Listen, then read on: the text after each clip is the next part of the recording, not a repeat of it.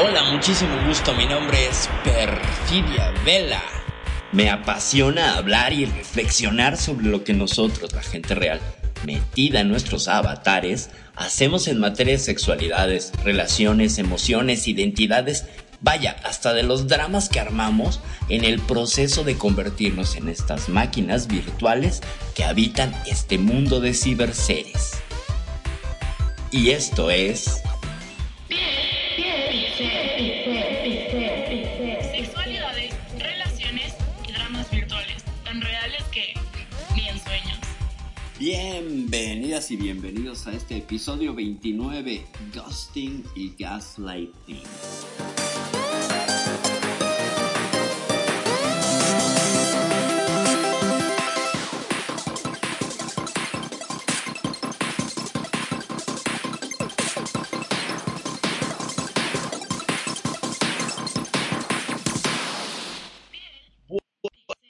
Noches, tardes. Gente que nos escucha aquí en Radio Consentido, bienvenidas.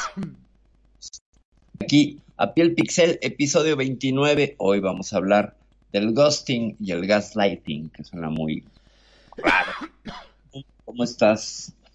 No te ahogues. Sí, sí, sí, estamos complicados, es la emoción, ¿viste? La emoción que me tiene mal. Pero bien, bien, bien, gracias a Dios, bien. Eh, con, podríamos decir que mm, eh, estoy asombrado de estos nombres raros que sacaste.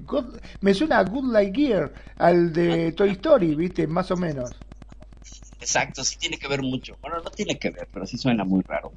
Eh, mira, eh, los norteamericanos son muy dados a categorizar, sobre todo en temas psicológicos, casi cada actitud y le ponen un tag, ¿no? Por ejemplo, en la cultura del trabajo, cuando te sabotean tus compañeros, se llama mobbing, ¿no? Que viene de mob, pandilla, gangster, eh, como que en pandilla te atacan. Entonces, aquí estos dos términos pues son muy específicos para describir dos conductas relacionales muy, no tanto eh, frecuentes antes de la era de las aplicaciones, pero en, línea, oh my god, en línea, oh my god. Estamos, este, pues, cuando tú te ligas en una relación, en una relación en línea, eh, es muy frecuente que te hagan, que te hagan esto, de, esto del ghosting. Vamos por partes. Yo creo que le vamos a dar una hora a cada uno.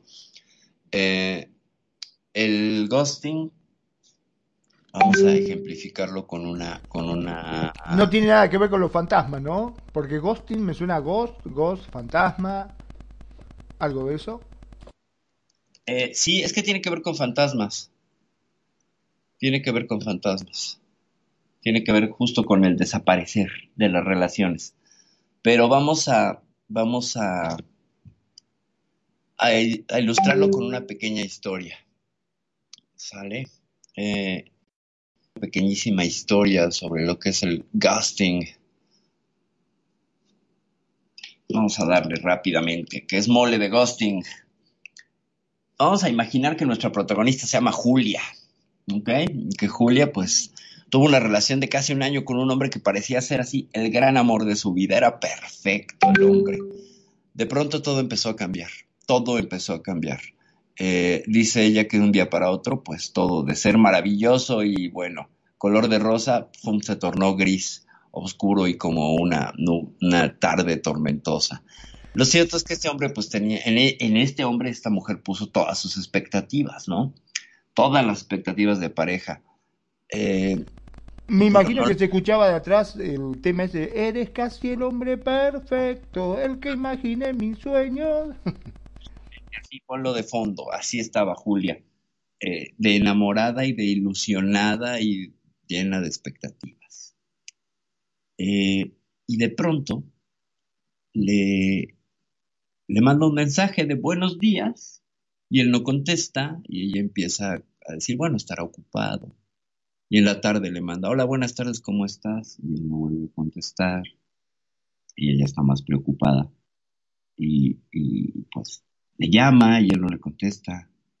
le manda un mensaje y él tampoco contesta. Y entonces... Ya, y como dice el tema, ¿no? me he venido totalmente musical, te das cuenta, ¿no? Primero con el tema de fondo, ahora podríamos cantarle, si no me contesta, me desespero. Exactamente, pero imagínate. Y entonces, pues ya por la tarde-noche, ella, después de haber intentado otras dos llamadas y que este hombre no le contestó, eh, le escribe un mensaje de texto, ¿no? Eh, espero que estés bien, etcétera. Le dije, bueno, a lo mejor se complicó, ya mañana me, va a llamar, me va a, contactar, ¿no? Y, llega el día siguiente y pues no la contacta y, Julia se preocupa más y empieza a sentirse culpable si hizo algo mal en la relación, revisa la, la conversación, qué dijo, qué hizo, ¿sabes? Entonces, eh, pues esta situación se alarga por una semana una semana. Eh, la situación es muy confusa para ella, lo llamó, le escribió varios mensajes, pero él no respondió. Al grado que, pues ya era solo un monólogo, ¿no? De hola, buenas tardes, ¿cómo estás? ¿Estás bien? Hola, ¿cómo estás? Oye, me preocupas, comunícate, ¿estás bien? Dije algo malo, luego empieza a florecer la culpa, ¿no? Y entonces, eh, pues simplemente cree ella, platicándolo con amigos, que que, no sabe qué, esperar, ¿no? Ya no sabe ni qué, ni qué, ni qué decir, ni cómo tratar de contactarlo, porque se enfrenta a un muro de silencio.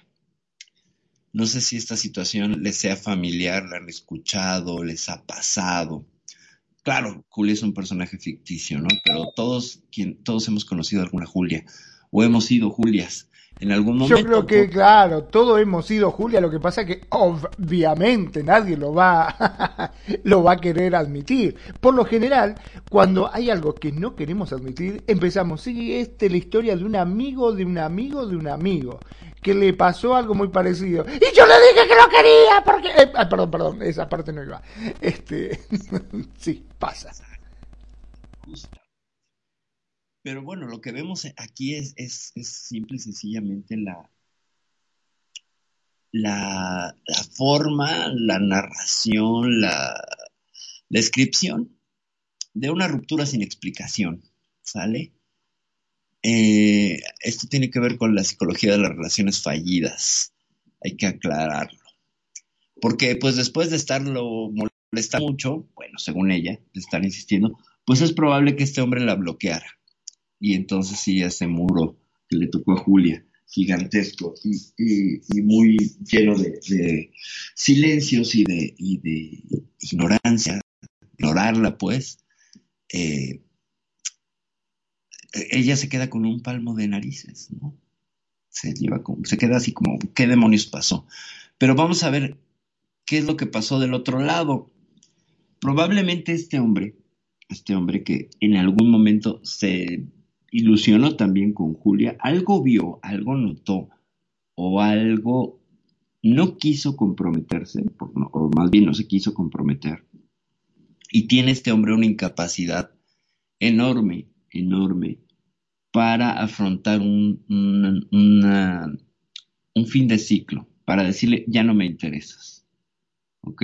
Entonces lo que hace es ignorar y se convierte en un fantasma. De ahí el término ghosting, de ahí el término... en español sería... ¿no? O sea, te fantasmearon, te,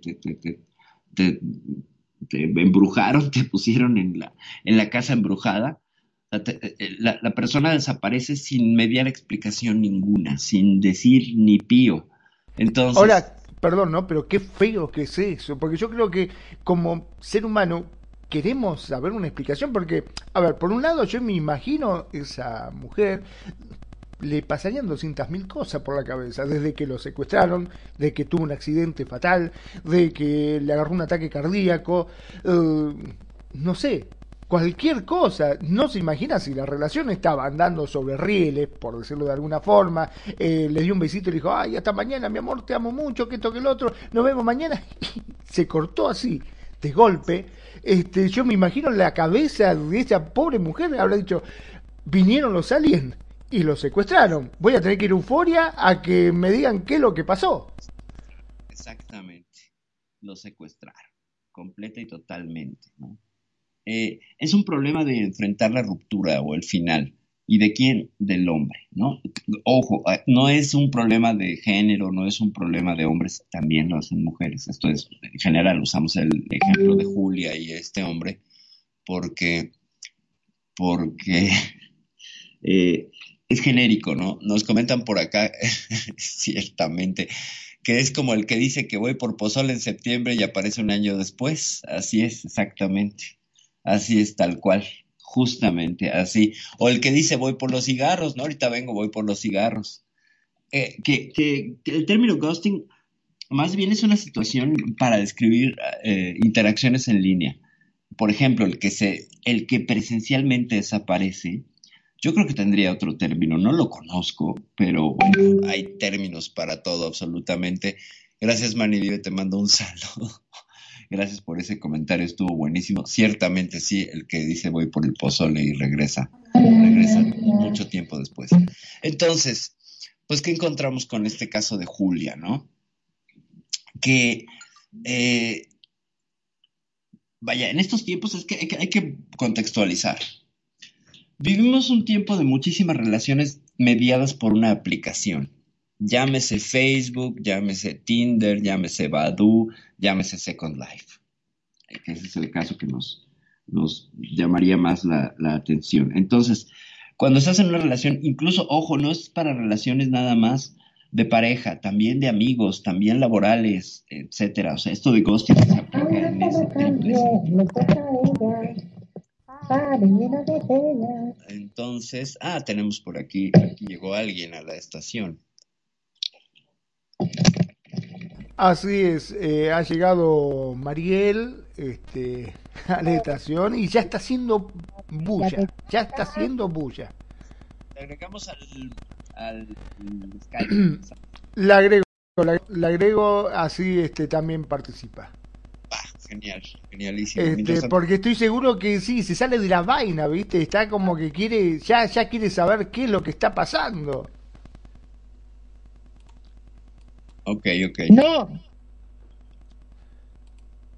A ver, a ver. Ya la estamos agregando. Listo. Ahí la estoy llamando. Muy bien. Para acá, para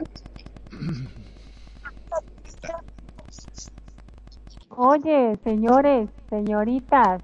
Hola, hola, hola, hola, hola. Muy buenas noches, bienvenida. Te aclaro que estás al aire, ojo lo que vas a decir por las dudas, ¿viste? Hay que avisar siempre. Uy, ya están los oyentes, sí es cierto. Bienvenida, bienvenida.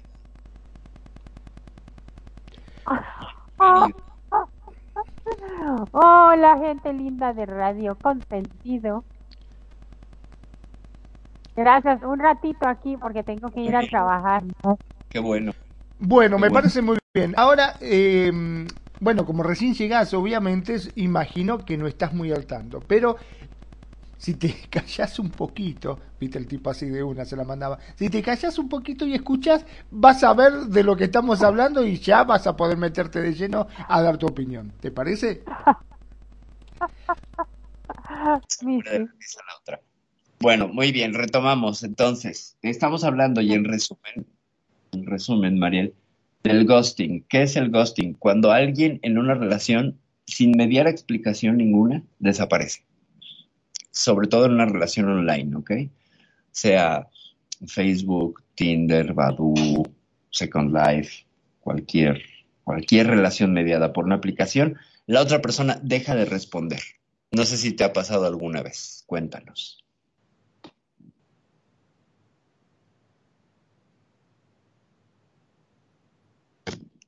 Uy, se quedó callada.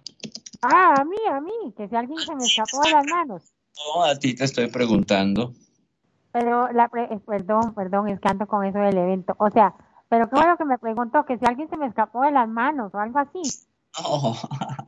O de entre las piernas o no sé dónde. No, no, no, no, no, calme, calme, calme, calme. A ver, va de nuevo. El ghosting, el ghosting es cuando alguien con quien estás teniendo una relación de intercambio, eh, con miras a una relación de pareja o tienes un amigo o una relación laboral y de pronto sin decirte y sin explicarte nada deja de responder y desaparece. Mm, muy difícil que se me desaparezcan a mí, pero sí, sí se da. ¿Sí te ha pasado? Mm, a ver, en mi vida. Y yo creo que todos. No, mentira. no, no, no, mentira. No, no que yo recuerde que me haya pasado. Pero sí se da mucho eso, perfidia, ya en serio. Ok. Bueno, pues eso, eso sucede mucho, mucho en estos tiempos, muchas veces. Lo que pasa es que es muy cómodo para la persona que, que se vuelve el fantasma, ¿no? Ah, ya no, ya no te voy a contestar. Y entonces, pues me desaparezco, me hago, me hago, pues me hago Gasparín, el fantasma no amistoso, ¿no? Te hace humo. Sí, te haces humo, exacto. El problema está en que esta situación por sí misma pues, encierra una paradoja. ¿Por qué? Porque al no terminar directamente, sino elegir desaparecer, este desaparecido, ojo, también perpetúa de una manera u otra el vínculo con la ex, o sea, con la pareja anterior. Y lo perpetúa porque el afectado tendrá algún grado de incertidumbre que durante algún tiempo no le permitirá, no le permitirá cerrar el tema. Es decir, si estás con una persona platicando, bla, bla, bla, y desaparece, dices, ay, es que ya regresó con la ex. ¿Sabes? Y entonces queda esa incertidumbre que es un poco como cuando se te pierde una mascota, que no sabes si le atropellaron, si se murió, si le envenenaron o si está en una casa mejor. Y esta, esta complicación, porque sigue en el mundo, de alguna manera. O sea, no tienes la certeza de que sigue en el mundo. Pues, ¿qué le pasó a esa persona? ¿Qué está haciendo? ¿Dónde está? Eh, ¿Por qué desapareció? ¿No? Entonces, el, el, desaparecido se finge que no sabe qué pasó, ¿no? Pero sí lo sabe, sin embargo, pues los, lo, lo, que hace el desaparecido pues, es cerrar una puerta y abrir una ventana, porque esa es una manipulatoria, ¿no? Finalmente, eh, es una forma en la que la persona que desaparece va a iniciar un duelo, pero no lo dice, ¿ok? O sea, pre prefiero perderte, pero no te voy a explicar por qué te pierdo. Entonces yo guardo mi duelo en silencio y no me importa lo que te pase a ti. ¿Ok? Uh -huh. Y no terminar las relaciones complica el duelo, totalmente. Uh -huh. Y más bueno. vale, yo creo que, perdón, ¿no? ¿Cómo no lo va a complicar si del otro lado te quedas con esa incertidumbre de saber qué es lo que pasó? Si es algo que vos hiciste mal, si es porque el otro se siente mal, o qué realmente pasó, si es que volvió un, una, como bien dijiste, la ex de, volvió nuevamente a su vida y quiere volver a, a tener algo con su ex, pero vos te quedaste totalmente en ascuas, o sea, no sabés nada, no sabés qué es lo que le pasó, por qué diablos te cortó sin decírtelo siquiera. Es que le dejas al otro que se haga todas las interpretaciones y conjeturas. Y eso es terrible, o sea, eh, dejas a la persona enfrentada consigo misma y sus temores y sus miedos y tus paranoias y, y tus preocupaciones y todo, y eso no está bien. Eso, porque Aparte, perdón, ¿no? Pero es como, viste, cuando vos perdés algo, que estuviste, ponele, eh, solamente en la cocina y si no lo encontrás, después te agarra la paranoia y lo empezás a buscar en el baño, en la oficina, y vos decís, pero ni siquiera estuve en la oficina, pero no importa, por la duda lo empezás a buscar porque ya no, no, no sabés qué es lo que está pasando. Y creo que en este caso es algo parecido. O sea, cuando te deja con esa incertidumbre de no saber qué es lo que está pasando, te empezás a hacer dos millones de conjeturas, pero de todo tipo, como te decía, hasta de que vinieron los aliens y lo abducieron. Exacto, exacto, es que, vaya, es que todavía con la abducción, pues bueno, dices, bueno, se lo llevaron los marcianos, ¿no? Se lo llevaron los marcianos, pero aquí, aquí es terrible, porque, mira, hay, hay relaciones que pueden ser trascendentes o intrascendentes, pero como utilizamos el ejemplo de esta Julia, donde ella había puesto muchas expectativas. Eh, cuando le cortan la comunicación, ella tiene que manejar estas expectativas, este fracaso de expectativas y de entrada pues es una pelota muy grande. Es una pelota muy grande emocional, es una pelota muy grande mental, porque te quedas dando vueltas en pensamientos, circula angustias, en culpa, en todo esto. ¿Me explico? Eh, esta desaparición eh, es equivalente a, abandonar, es un abandono, ¿ok? Entonces cuando te, va a conectar directamente con una de tus heridas eh, eh, primordiales, una de las cinco que traemos o podemos traer los seres humanos, rechazo. y el, y el miedo a sentirse no querido, no aceptado. Entonces, cuando alguien te hace ghosting, los dos primeros golpes van por allí. Sea, si tienes un problema con el rechazo si tienes un problema con el sentirte aceptado, aceptada, afirmada, cuando te hacen ghosting, directamente van a destapar estas dos cadenas emocionales para que estés dando vueltas y, estés, digo, por otro lado es maestro de vida, o sea, hay que tomarlo desde las dos perspectivas. Si alguien te hace ghosting, bueno, ¿qué tienes que trabajar? Pues aquello que te duela. Pero, pero, no es una forma muy agradable de tomar lecciones de vida, digo yo. Me parece que no.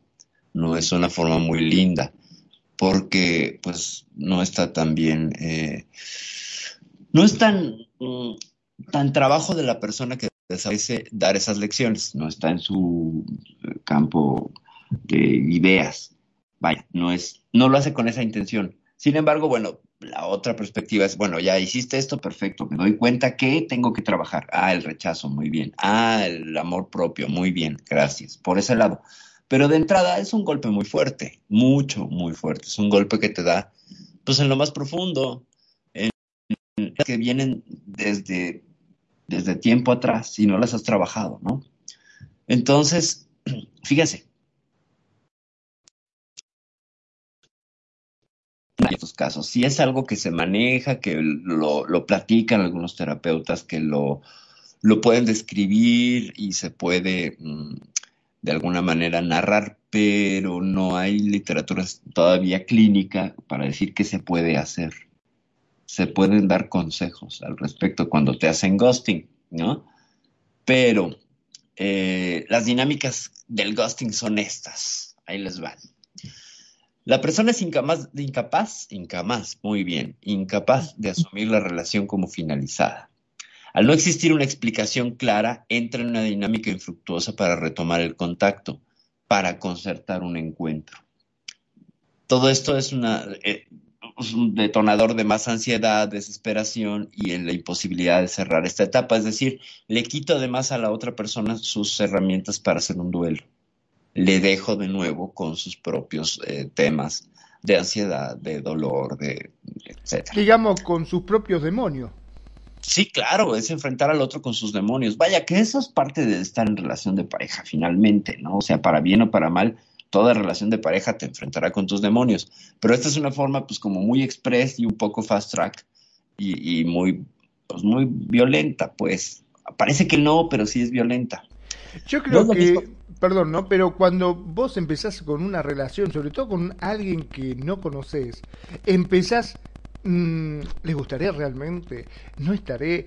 Mm, ¿Le parecerá atractivo si me afecto, si voy con el pelo suelto, si me hago la raza al costado, o si me dejo el pelo largo, o si voy con campera de cuero? Eh, empezás a, a hacerte vos tus propias conclusiones de qué cómo te verá el otro, ¿no? Eh, le gustará mi forma de hablar, le gustará esto, o sea, empezás a vos a tener un propio debate y quizá a la otra persona no le interesa un carajo de todo lo que vos estás pensando, ¿entendés?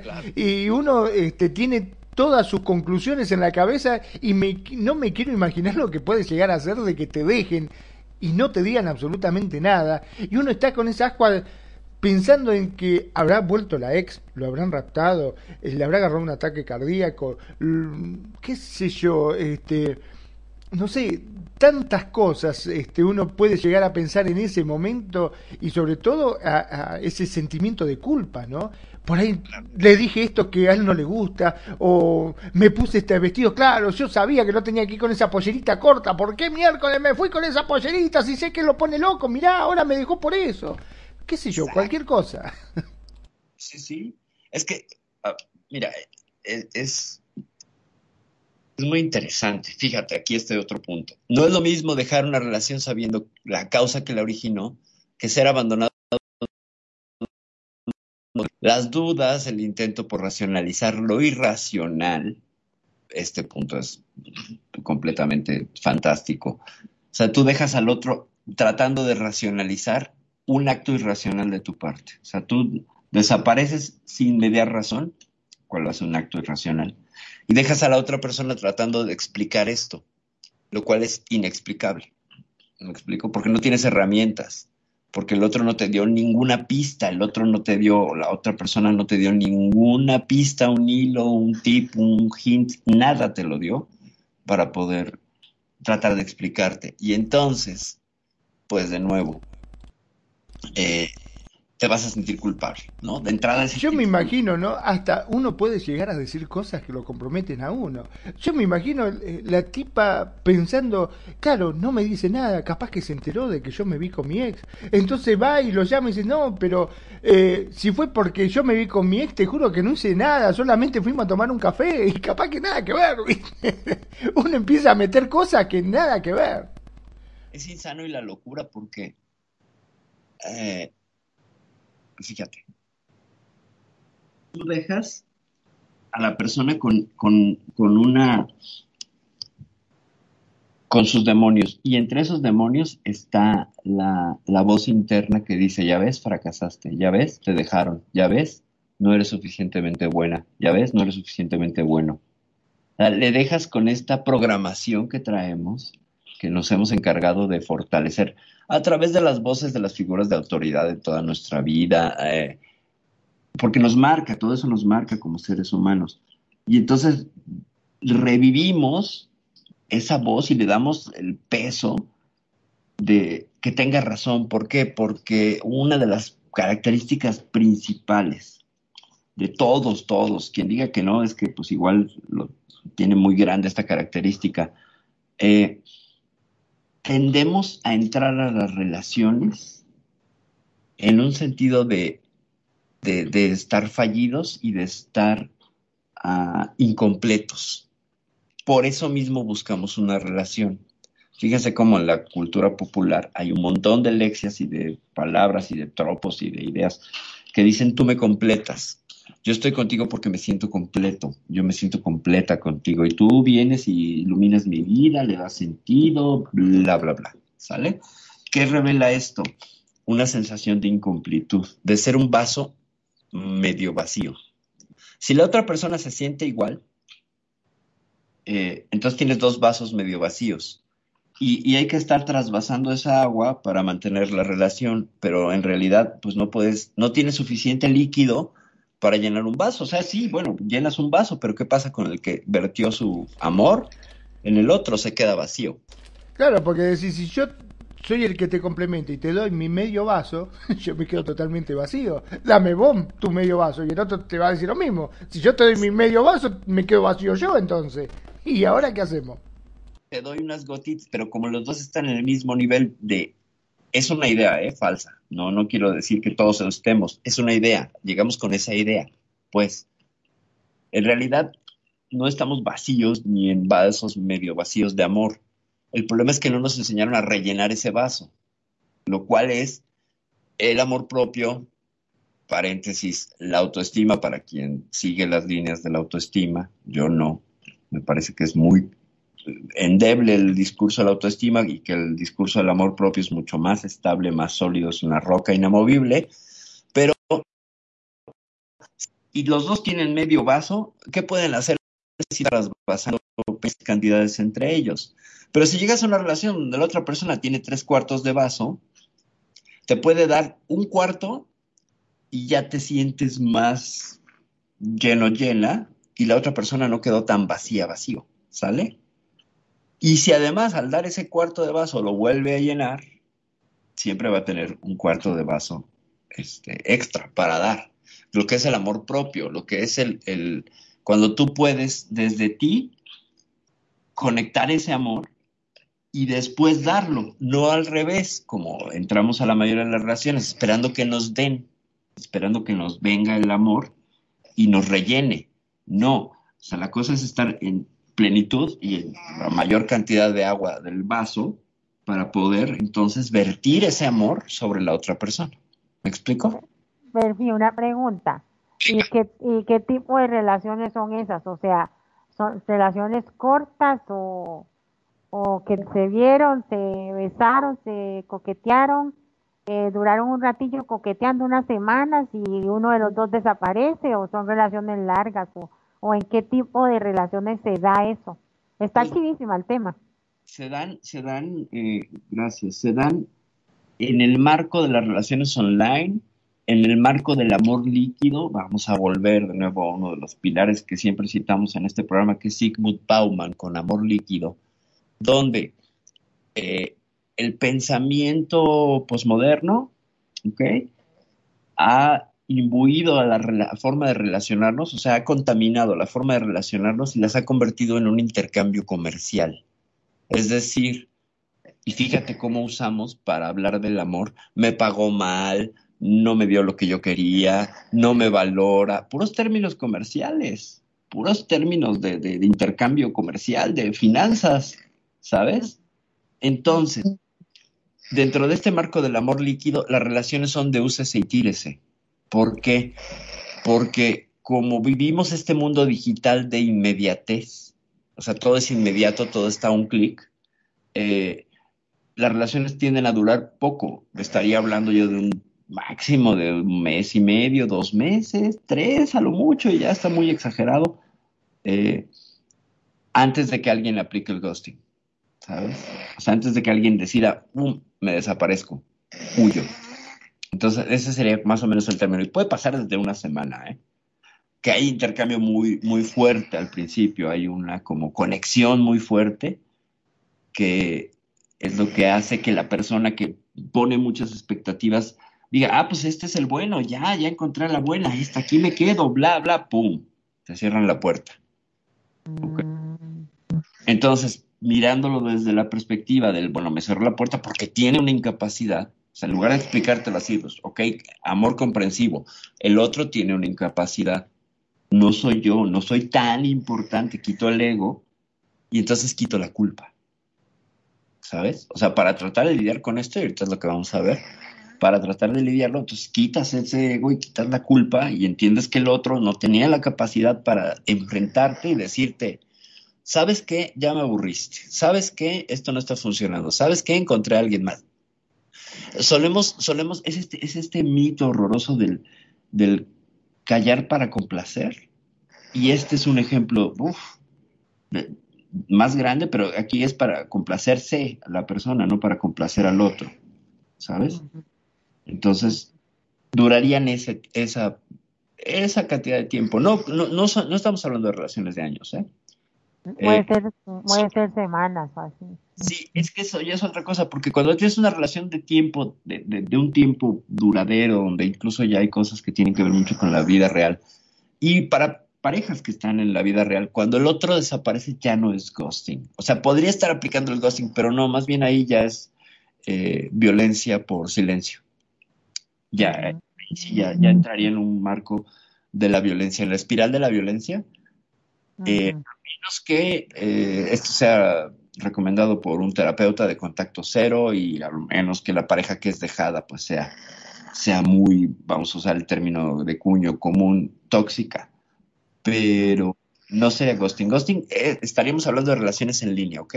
Mediadas a través de una, una aplicación. Eh, para eso es que se acuñó el término y para eso es que va, va por allí, ¿no? Pero, pues, ¿cómo se maneja una ruptura sin explicación? ya vimos qué es lo que pasa. O sea, si me dejan, no es mi culpa. Primero que nada, no es mi culpa. O sea, yo no tengo por qué sentirme culpable de las broncas emocionales del otro. Ya puesto así cambia la perspectiva, ¿sabes? O sea, sí me dejó, pero pues porque tiene una incapacidad, no porque yo sea, pues, o tan mala, mala persona o tan tan incómoda persona, pero de todas maneras, claro, voy a revisar el por qué me dejó. También voy a hacer ese trabajo de gracias por mostrarme esto que estoy teniendo yo que a lo mejor hizo que te alejaras, a lo mejor, pero no voy a sentir culpable. ¿Me explico? Eh, esto es aceptar las evidencias. O sea, primero que nada es evitar las evidencias. Eh, digo, aceptar las evidencias. ¿Qué, ¿Cuáles son las evidencias? Pues finalmente las evidencias son eh, el hecho de que te te dejaron por qué. Pues, recuerda que es un acto irracional y no lo puedes explicar desde lo racional. Eh, a ver, denme un segundito. Voy rapidísimo a RL Magnum. ¿Qué tienes que decir al respecto? Porfas. Magnum. Magnum. Magnum. No está, seguro se se tuvo que editarme. Sí, no está, de hecho. ok. Bueno, a ver, María, Sí. tú me puedes rellenar aquí. De...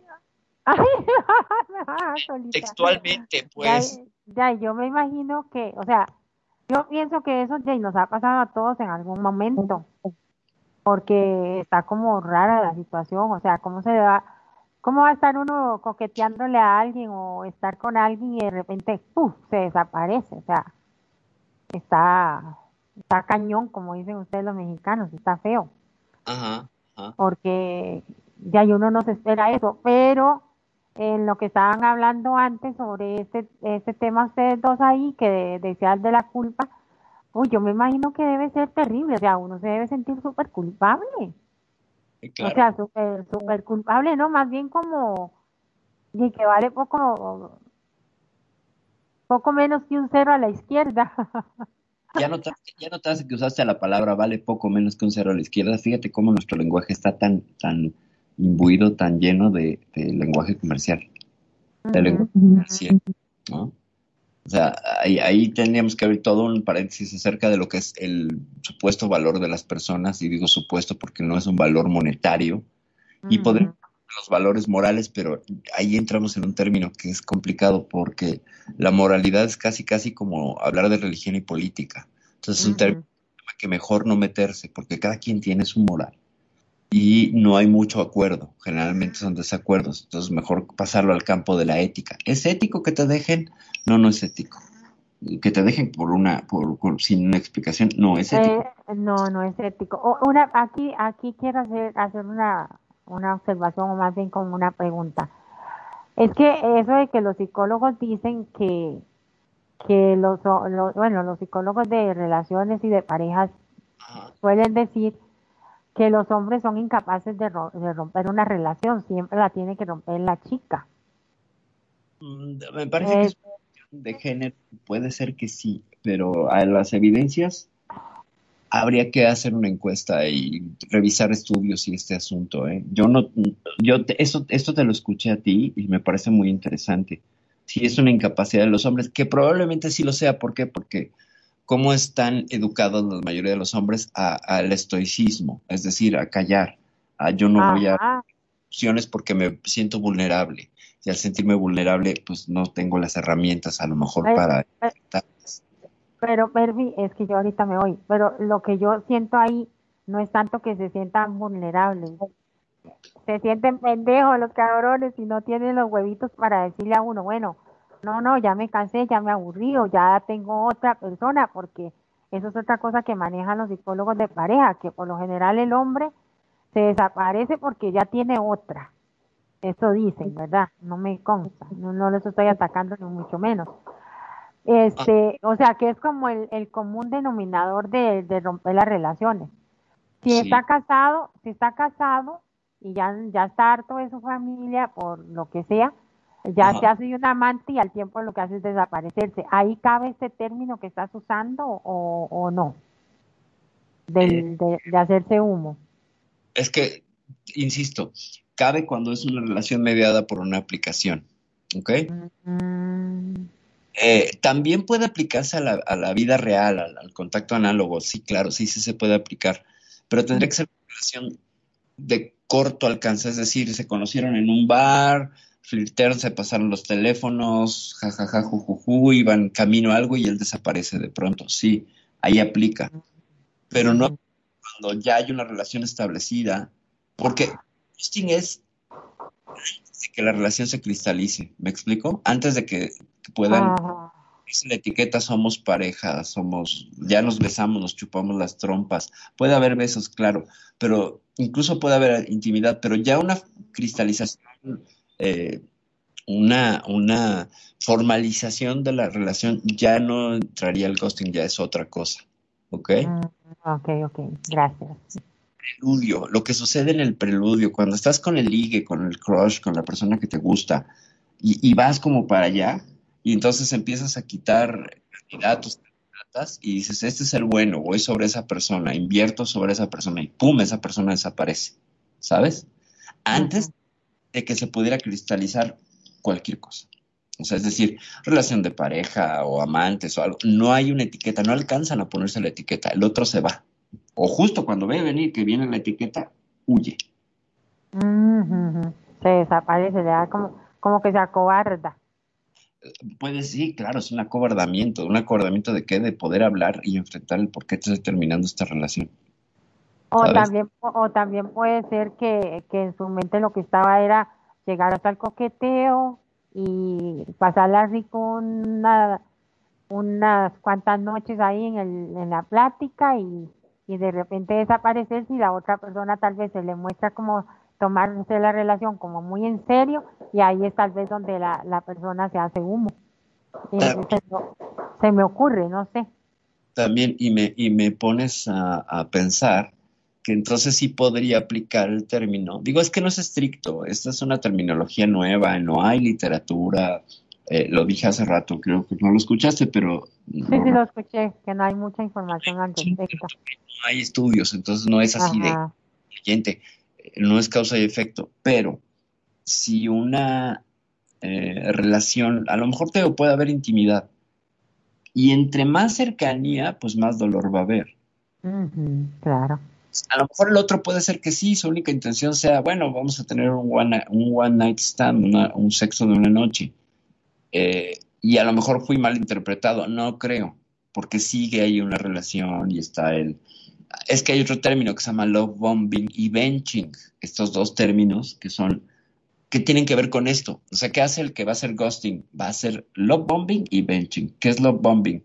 Va a estar te- teniendo ciertos actos de amor así exacerbados, como de repente darte flores, ¿sabes? Casi que, que te quedas como de, güey, ¿pero por qué? O sea, eh, está padre, pero, pero como que no cuadra, algo no me cuadra. Y el benching es mantenerte en, benching viene de bench, de banca, de mantenerte en la banca, es decir, la velita prendida, ¿sabes? Que te, de- te dejen como una opción. No te apagan, o sea, no te hacen ghosting aún, pero te mantienen ahí sin que se cristalice la cosa. ¿Ok? O sea, Sí, sí, sí. en mi, como mi bala de reserva, y ahí tengo otras tres en mi bala de reserva, las trato igual.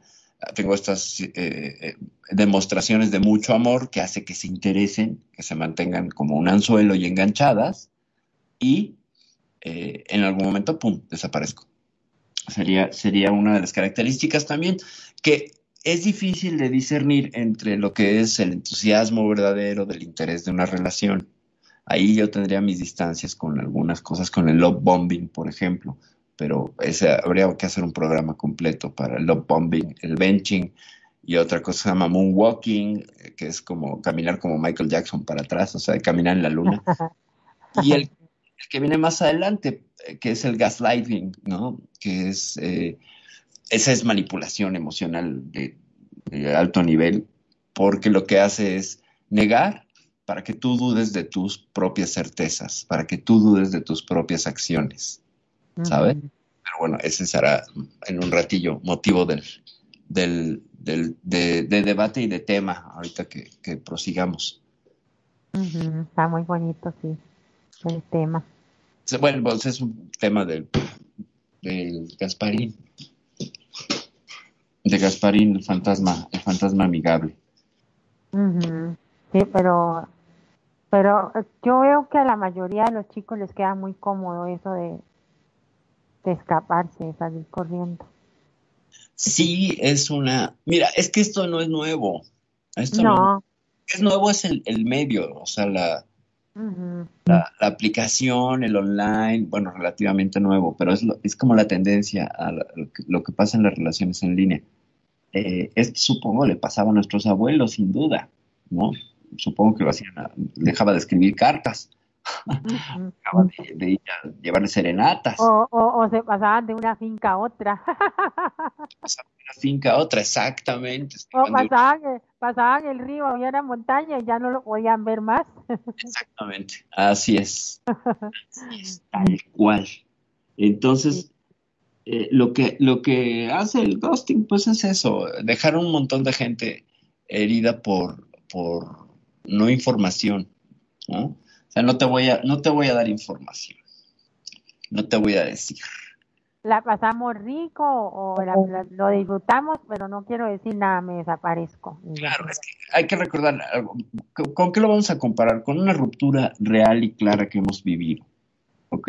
¿Cómo han sido las rupturas en mis relaciones? Ah, bueno, pues me engañó, la engañé, le mentí, me mintió, eh, se acabó el amor, éramos ma- no éramos compatibles en la cama, eh, me aburría, era una tóxica, soy un tóxico. Esas son cosas claras, ¿sabes? Que puedes narrar. Bueno, terminamos, ¿por qué? Por esto. Pero aquí. ¿por qué? Y entonces puede ser cualquier cosa. Por eso ya vimos hace ratillo que igual lo que pasa es, uy, es que está regresando con la ex.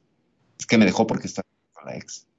¿Sabes? Con la ex o con el ex o... me- Con, con la ex, con el ex, o también se podría dar, esto está, está divertido, está para imaginar, también se podría dar de que, de que ella también se encontró otra, otra Claro, persona, claro, otra persona y le pareció más interesante y uf, la ya- ex, la next, ¿no? O sea, la, la, la- ajá, o, o- o puede decir, ay no, es que esta me trabaja mejor, el sentimiento con esta que con aquella o con aquel. Ah, Entonces, como, como no había una, una palabra de, de relación o algo, o lo ven muy informal porque es cibernético, entonces ya jalan. claro. Eh, es que, mira, además otra cosa que pasa cuando te hacen ghosting es que te da un montón de coraje y de ira, ¿no? Porque no te Ujú. responden. Entonces, de nuevo, ahí te van a enfrentar con un, con un demonio, que es el Ujú. propia ira. Y sí, por supuesto que te vas a enojar. Oye, pero ¿por qué me dejaste? Bla, bla, bla, ¿no? Eh, eh, si te Mm, llega Claro. Persona, oye, ¿qué pasó? ¿Por qué, por qué no, no, no, nunca me explicaste, ¿no? ¿O qué Es pasó? que creo yo que no hay peor cosa que la incertidumbre. Mira, te cuento una historia. Yo, eh, mi esposa, la, la primera vez que me casé, que bueno, después nada, me separé y todo, este, ella tenía ese problema. Yo por ahí salía, me levantaba, eh, tenía que ir temprano a trabajar, viste, cuando vos te levantás tarde, yo, la pelota, tenía que estar al- a las 7 en la oficina, mirá vos, ya son 7 y 5 y yo todavía estoy en casa, salí corriendo, te pegué una ducha rápido, y te cambiaste y saliste corriendo y te fuiste. Y claro, capaz que me olvidé de darle un beso. O sea, salí y me fui.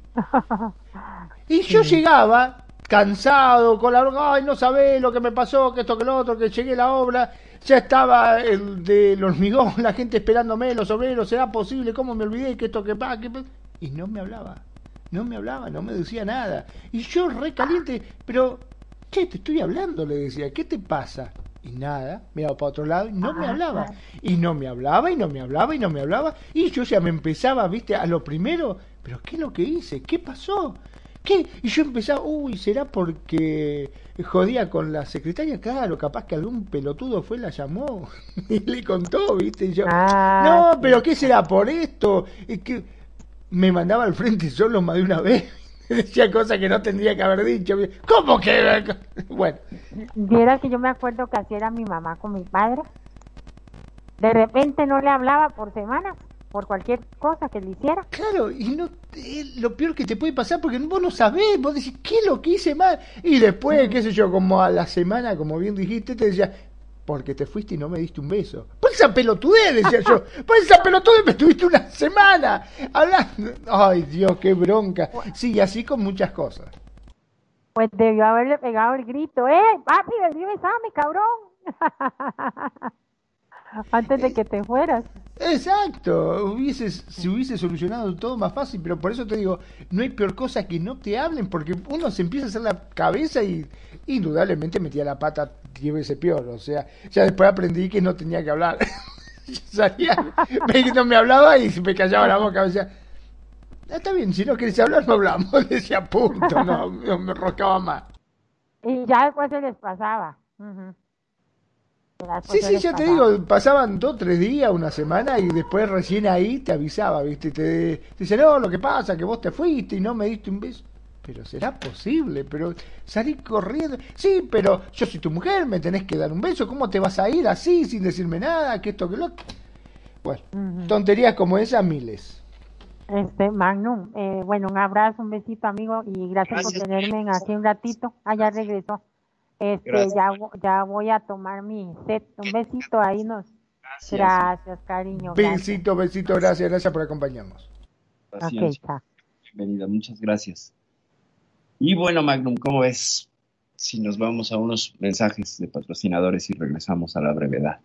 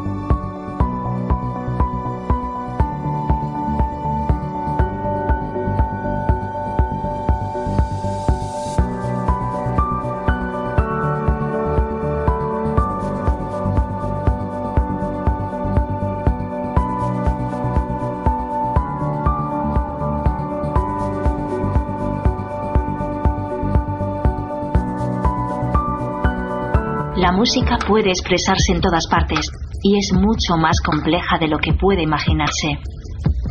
La música puede ser percibida como un mensaje, como una emoción, como un recuerdo imposible de definir. Por eso nos pertenece. La música es lo que somos, acompaña los recuerdos, amplifica el estado de ánimo con sensaciones fuertes. La música ha hecho soñar a generaciones enteras y hoy ha escogido a Radio Consentido. Cierra los ojos por un instante y empieza a soñar tú también. Radio Consentido, una radio distinta, reportajes, eventos en directo y música las 24 horas. Tú haces nuestra Radio Consentido.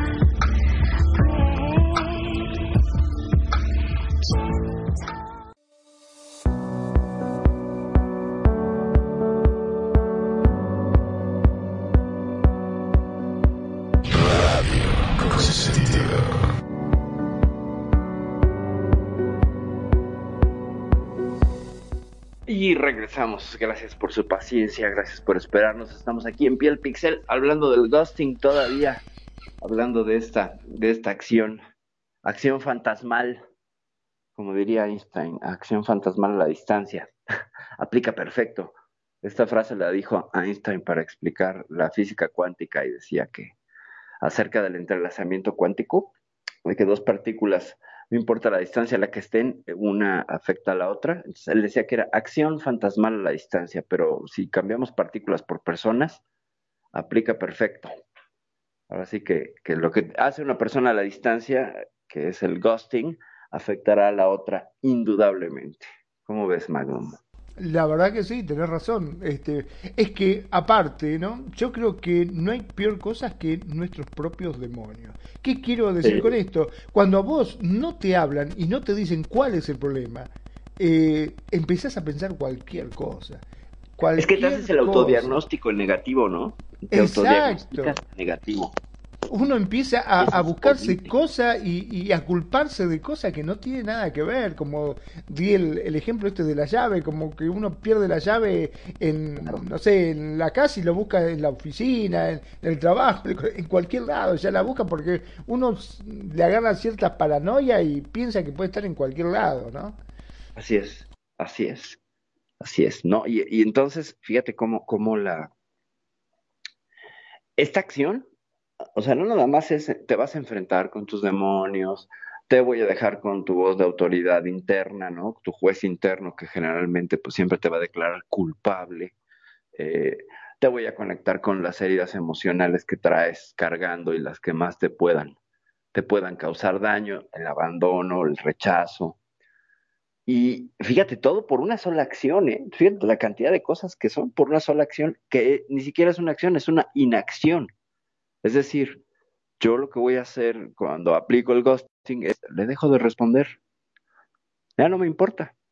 Y entonces no importa, no importa si vienen mensajes de texto de la otra persona, por favor, comunícate, te suplico, bla, bla, bla. Es un vacío.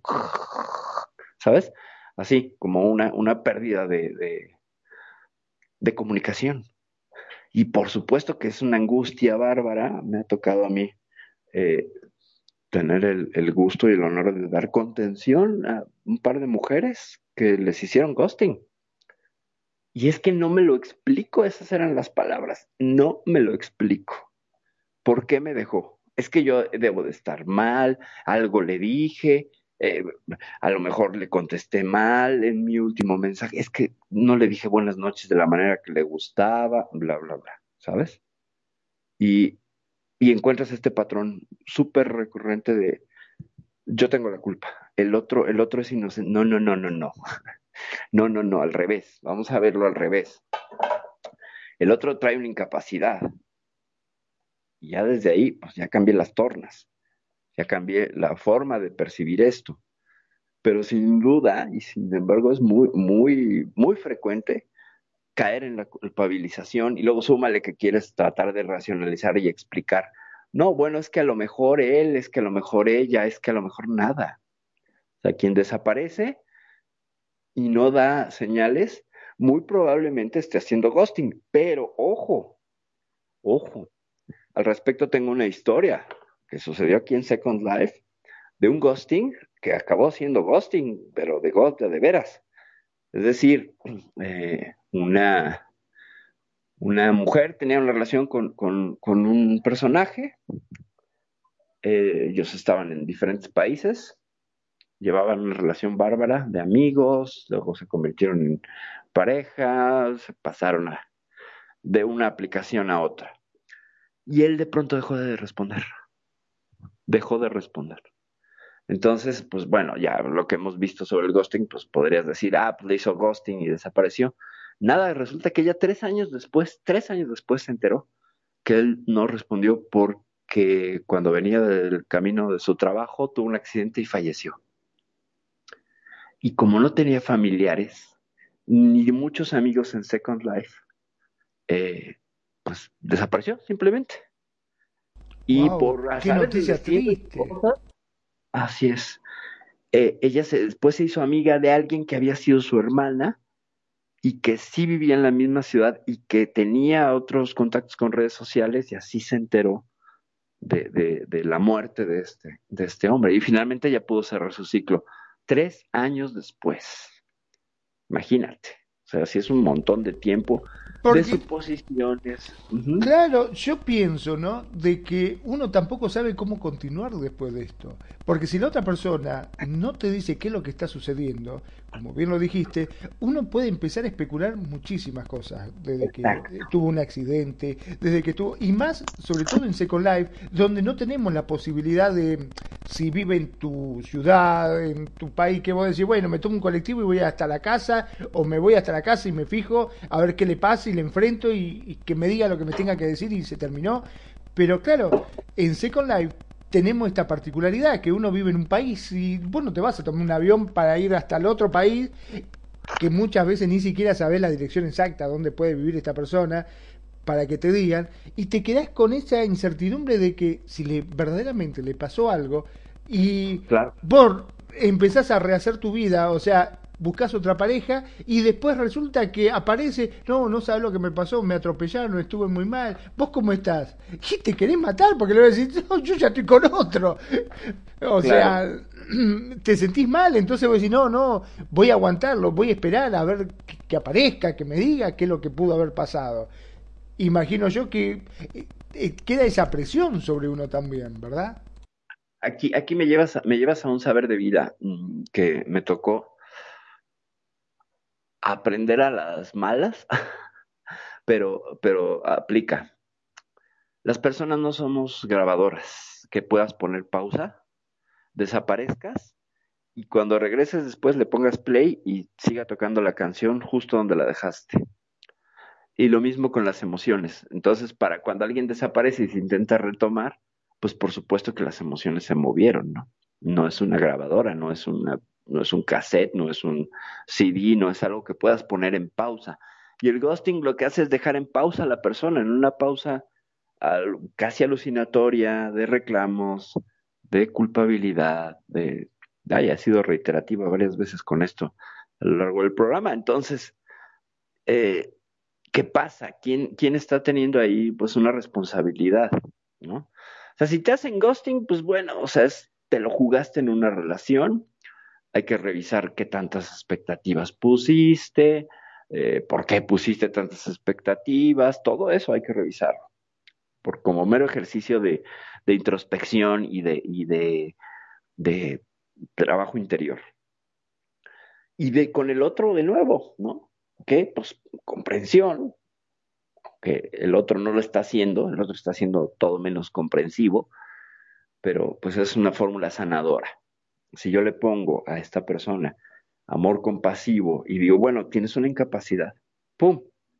Voy a cambiar la narrativa, vuelvo a lo mismo.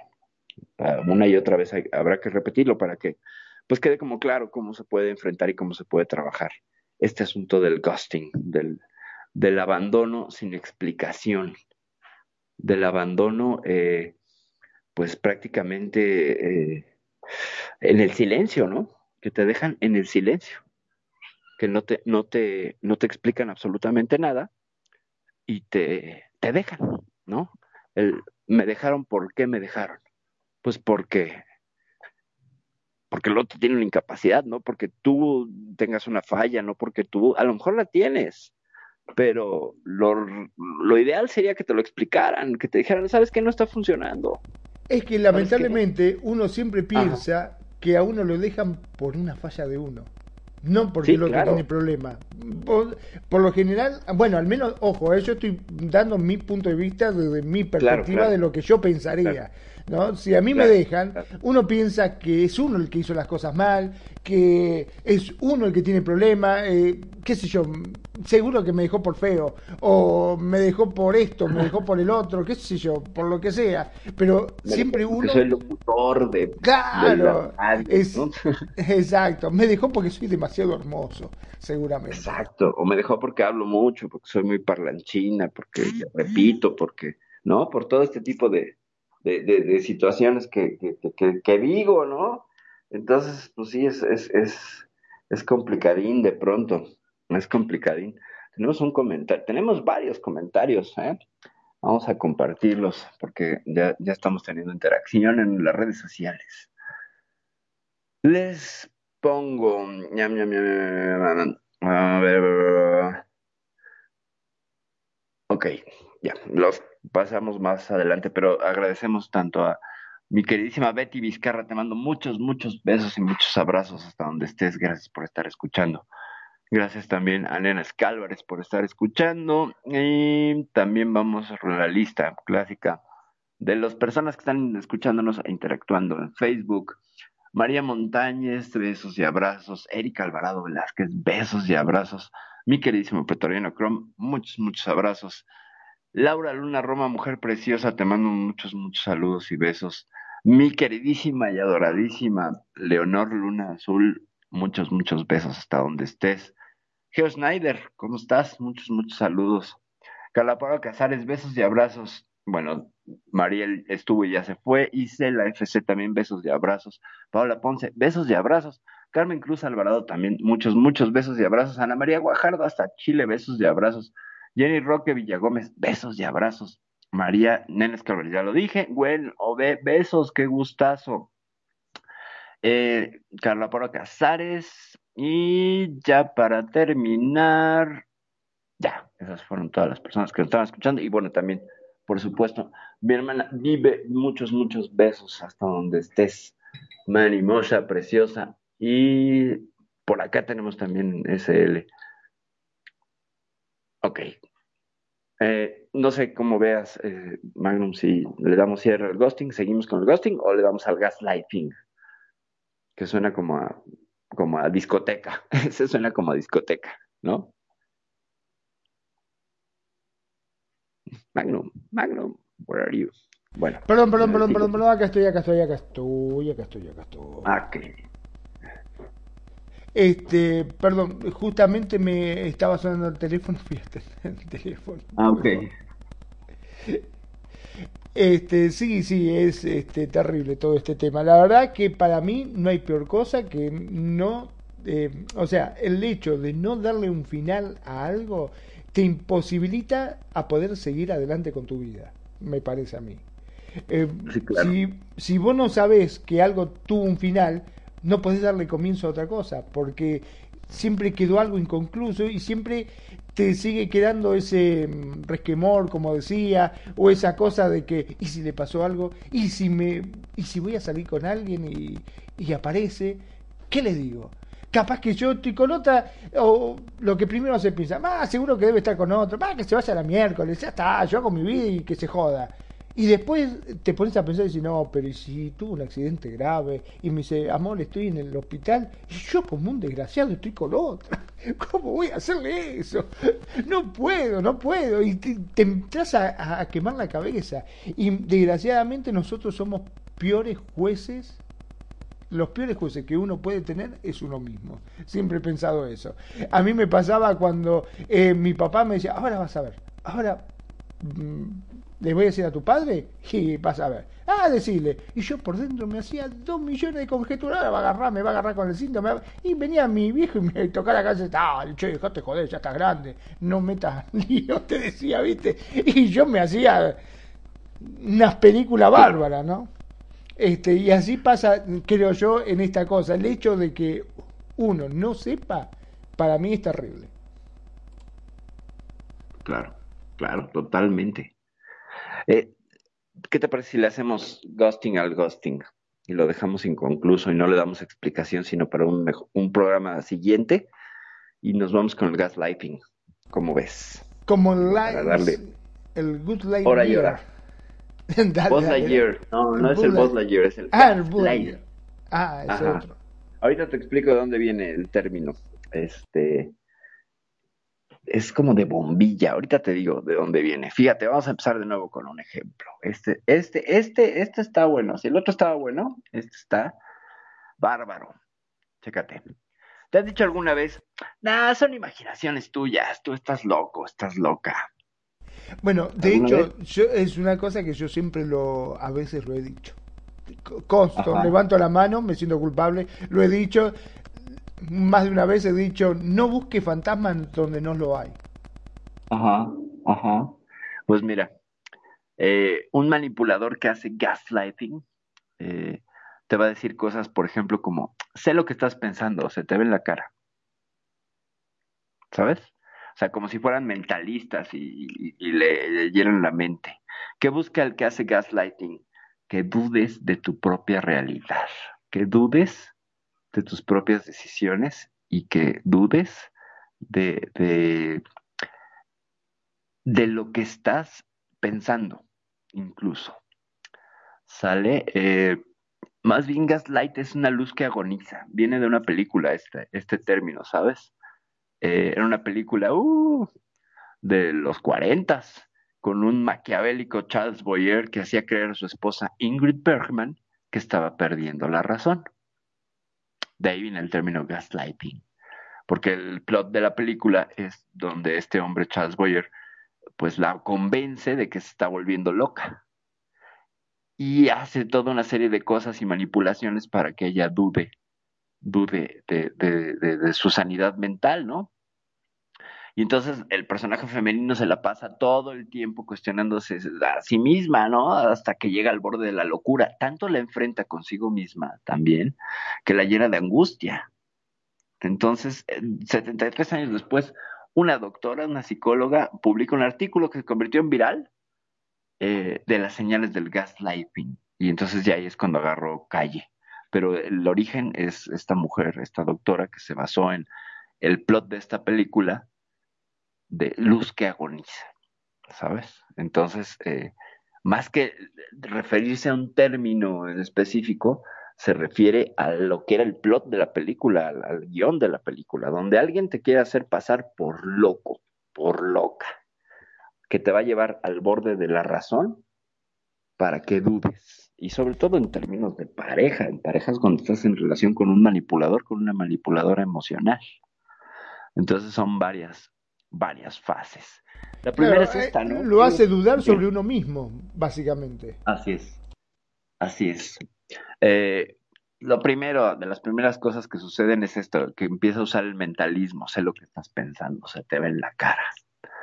Eh, esa es una frase muy tramposa, ¿sabes? Porque, eh, pues es que obviamente, a ver, en un cerebro que piensa 60 mil pensamientos de manera involuntaria, porque eso es puro sistema nervioso vegetativo que hace que, ¿qué? Que el cerebro genere lo que es el diálogo interno. Todo el tiempo estamos sale, pero no son siempre pensamientos coherentes o pensamientos con, conexos. Esta, haz de cuenta que es una nube de palabras y de pensamientos. Entonces, de pronto, cuando entra el lóbulo prefrontal o el neocórtex, jala algunos de esos pensamientos y les da orden, lo que sería el pensamiento racional. Pero digamos que toma de esta fuente donde están una nube de palabras todo el tiempo, de pensamientos, de sensaciones, de cosas que el cerebro por puro default está haciendo. ¿okay? Es como el ruido de un motor. Tú vas manejando y escuchas el ruido del motor, pero el auto te está transportando. ¿ok? No te transporta el ruido del motor, sino que es una consecuencia de que el motor está prendido. Entonces, el diálogo interno es una consecuencia de que el cerebro está prendido y de que está haciendo conexiones todo el tiempo y está en su diálogo solo. ¿Ok? Que parece de alguna manera consciente, pero no es tan consciente. ¿Ok? Por eso, el diálogo interno, cuando tú mandas a alguien al ghosting, tema pasado, o le haces el gaslighting, le vas a llevar a que a esta locura porque esos pensamientos son desordenados. Y le vas a hacer que mire y que tenga más conciencia de esa nube flotante de pensamientos y de cosas que se ven terribles. O sea, se ven terribles cuando, cuando uno medita. quien ha meditado me, puede también este, pasar un poco de, de, de feedback. Cuando meditas y te dicen pon la mente en blanco, es imposible poner la mente en blanco. ¿Por qué? Pues porque de, de traemos estos pensamientos y son de 60 mil a 80 mil diarios. Imagínate la cantidad. Entonces decirle al otro, sé lo que estás pensando, pues está complicado, ¿no? O sea, no podría tener una precisión tal cual. Y tampoco es telépata. Entonces, es una de las primeras cosas que van a decir y, y cómo, cómo contextualizarlo. Luego te van a decir, lo que pasa es que eres demasiado sensible. ¿Cómo vamos a hacer cuestionar tu realidad con esto? Pues es que te voy a, te voy a, llevar al personaje de la víctima dramática, ¿ok? Cuando yo acuso al otro de que eres demasiado sensible, le estoy regalando el papel o le estoy poniendo la posibilidad de interpretar el papel de la víctima y además exagerada y en drama. Y la estoy leyendo desde ahí, ¿ok? La estoy leyendo desde que solo estás haciendo drama solo estás este, exagerando las cosas. No sé si has visto alguna o te ha pasado alguna situación de pareja donde, donde esto, esto haya salido a flote. Bueno, sí, este, muchas veces eh, eh, se tiende a decir esas cosas, ¿no? Cuando uno, eh, sobre todo cuando empiezan a, a se, se, discute lo que uno está diciendo. Por ejemplo, vos decís, eh, o sea, te dice, ¿vos te fuiste a bailar? Y vos decís, no, yo no fui a bailar. Sí, sí, te fuiste a bailar, porque a mí me dijeron que no, no fui a bailar, te estoy diciendo yo que no fui a bailar, no fui a bailar. Y empiezan, pero vos estás loca o eh, estás viendo fantasma o de dónde sacaste estas tonterías. Son una cosa así, este, son cosas que normalmente se dicen.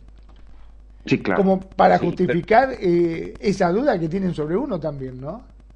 Sí, claro, por supuesto. Lo que, fíjate cómo, cuando acusas al otro, a la otra, de ser la reina del drama, eh, en la manipulación emocional, o sea, fíjate cómo el gaslighting va poniendo una serie de, de, estaciones, de, de, pasos, que si lo sigues, al otro le acabas poniendo patas arriba.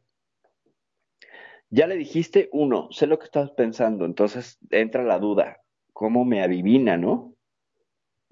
¿Cómo me adivina? Dos, todo lo que hago es una exageración.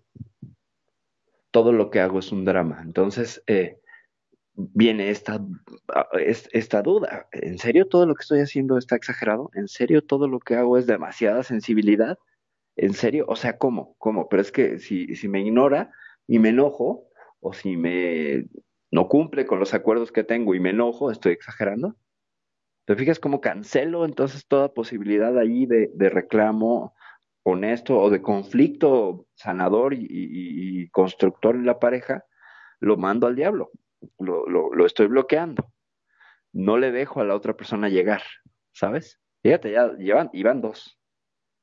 O sea, ¿cómo estoy poniendo? Claro, básicamente le, estás impidiendo que se defienda también, ¿no? Claro, le impides que se defienda, o sea, porque estás sentando las bases que son eh, pasivo-agresivas de una eh, de un plot de pareja donde vas a tener uno la manipulación emocional del otro y fíjate qué sutil es para tu beneficio en el caso de que quieras, pues, dañar a alguien, en el caso de que quieras, vaya, no lo sigan, ¿eh? no estamos aquí dándoles herramientas para nada, estamos describiendo a quienes lo usan, ¿ok?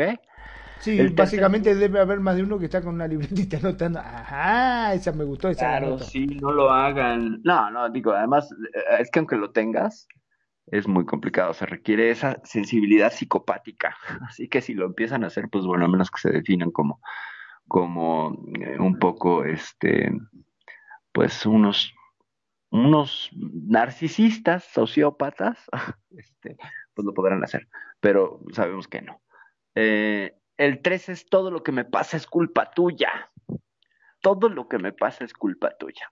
Cuando tú le proyectas la culpabilidad a los hombros ajenos a la otra persona, es un recurso bien sofisticado, bien sutil, ¿ok?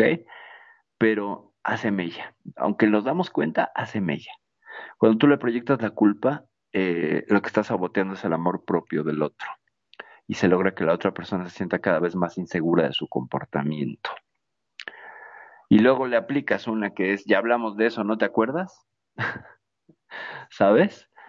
Eh, es un, negar algo que tú sabes es evidente, es un recurso bueno básico. A mí alguna vez me tocó que me dijeran, no, pues hazte el tonto, niégalo todo, niégalo todo. No importa que te pescaron con las manos en la masa, tú niégalo. ¿Qué tal? O sea, cuando tú niegas absolutamente todo, eh, estás eh, echándole la culpa a la otra persona. Aparte, bueno, puedes echarle la culpa a la otra persona, pero lo que haces es defenderte y le haces dudar si tú, fíjate, puede más la certeza de alguien que se sienta en decir, no, no es cierto, no, no, no, no, no, que la evidencia del otro. Hay personas que, que no, esto, es siempre, esto no es 100% seguro en todos los casos, pero... Es que básicamente cuando te lo niegan tan abiertamente, por decirte algo, vos fuiste a una disco y encontraste a tu pareja besándose con otro, por decirlo así, ¿no? Lo viste y vos decís, no lo puedo creer, ay, guacha de. Y después, al otro día, los dos, te encontrás con ella y, y cuando hablaste, sí, porque yo te vi, ¿qué estás diciendo? Yo no, yo no fui. Y te lo niegan de una forma tan contundente que hasta vos te pones a pensar y a dudar y decir, puta, ¿habré visto bien? ¿Habrá sido ella? Pues, pero ¿cómo va? Si yo estuve durmiendo, yo no fui, te dice. Yo estaba enferma en cama, ¿cómo me vas a acusar de esa forma? Y vos decís, pero yo te vi, pero no fui yo. Y vos decís, no, pucha, ¿habré visto bien? ¿Habrá sido? Capaz que lo inventé yo, no sé. Y ya después te entras en una paranoia que no sabes si, qué es lo que viste. Claro. ¿Qué tal? ¿Qué tal? Fíjate, ¿cómo, cómo estás escribiendo el gaslighting? Eh, de la manera más coloquial y, este y casual, ¿no? Ah, eso es gaslighting. Eso es, hay una canción por ahí, dos canciones que podrían entrar perfectamente en este, en este esquema. Una muy reciente y otra no tanto. La de Y si no me acuerdo, no pasó. Eso es gaslighting por parte de Thalía en esta canción, porque fíjate cómo se está haciendo la inocente por algo que sí hizo. O sea, negar lo que tú sabes es gaslighting. Y esa canción es completamente un ejemplo del gaslighting. Fíjate. Y si no me acuerdo, no pasó. Eso no pasó. Digo, tan, tan pegajosa que es el estribillo, por supuesto, ¿no? Eso es gaslighting. Y la otra canción es una de, esas son puras mentiras, este, de, de, un tipo que lo vieron bailando, que si vieron a un tipo igual que yo bailando en una disco, ese no era yo, era un tipo igualito a mí, no sé si le llegaste a escuchar. Eh, también es lo mismo, ¿no? O sea, estoy negando. No, vos sabés que esa no la escuché, pero se me vino otra a la mente. Dice, si te vienen a contar cositas malas de, mí. Sí, claro, manda a todos a volar y diles que yo no fui. Aunque ahí habría complicidad, ¿no? Eh, sería un, fíjate, sería un defiéndeme a pesar de todo. Lo que sostendría la de si te vienen a contar cositas malas de mí. Porque ahí al decirle manda a todos a volar, y diles que yo no fui. O sea, el otro está diciendo yo no fui, pero está implicando a la persona, en este caso la pareja o la mujer, a, este, a participar de ello. Y aquí ya no hay gaslighting porque no la está buscando eh, desequilibrar y romper el esquema. El gaslighting, sí. ¿Sabes? E, es un poco y tiene otra forma, eh, que como lo enuncié en el punto 4, ¿no? Ya hablamos de eso, ¿no te acuerdas? Eh, tú le dices a alguien, no, pero es que eso ya lo hablamos, ¿no te acuerdas? Y aunque no, aunque lo hayas hablado, no lo hayas hablado, el recurso, ya con esta escalerita que va siguiendo, ya le metiste otra duda. Claro, el problema es la duda, justamente, es la duda, porque uno empieza ya a desconfiar de uno mismo. ¿Lo habré ah. dicho? ¿No lo habré dicho? ¿Qué habrá pasado? Terrible. Es una estrategia muy dañina. Es una estrategia súper dañina. Súper dañina.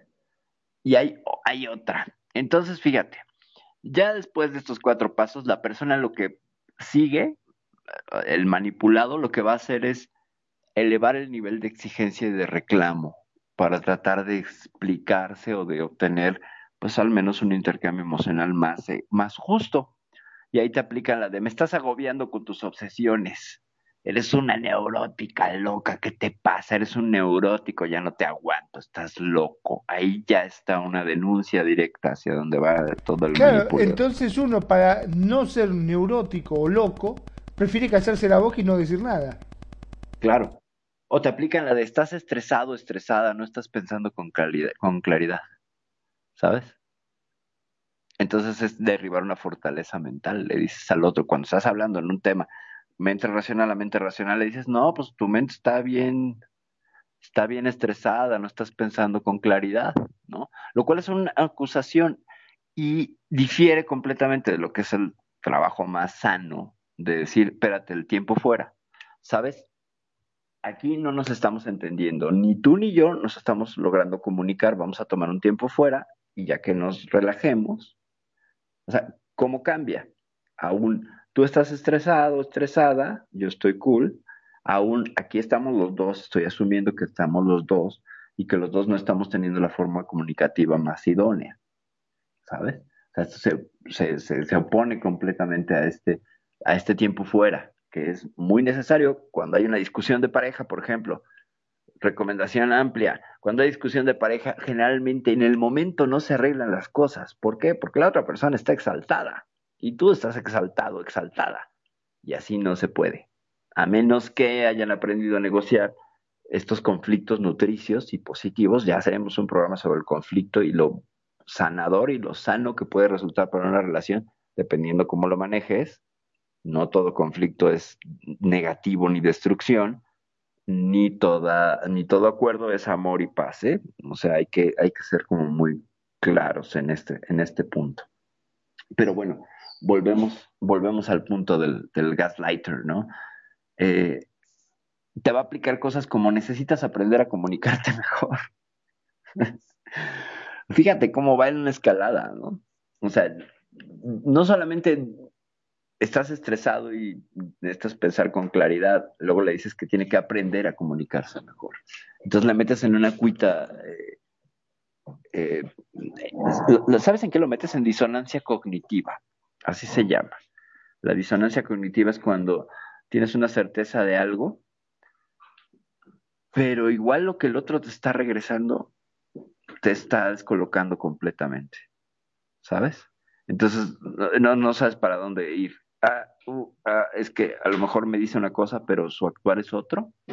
Esto pasa muy frecuentemente y no te lo puedes explicar. O sea, quieres racionalizar de pronto aquello que el otro envía como comunicación cruzada. O sea, dice una cosa, pero hace otra. Y eso, pues, por supuesto que neurotiza al más pintado.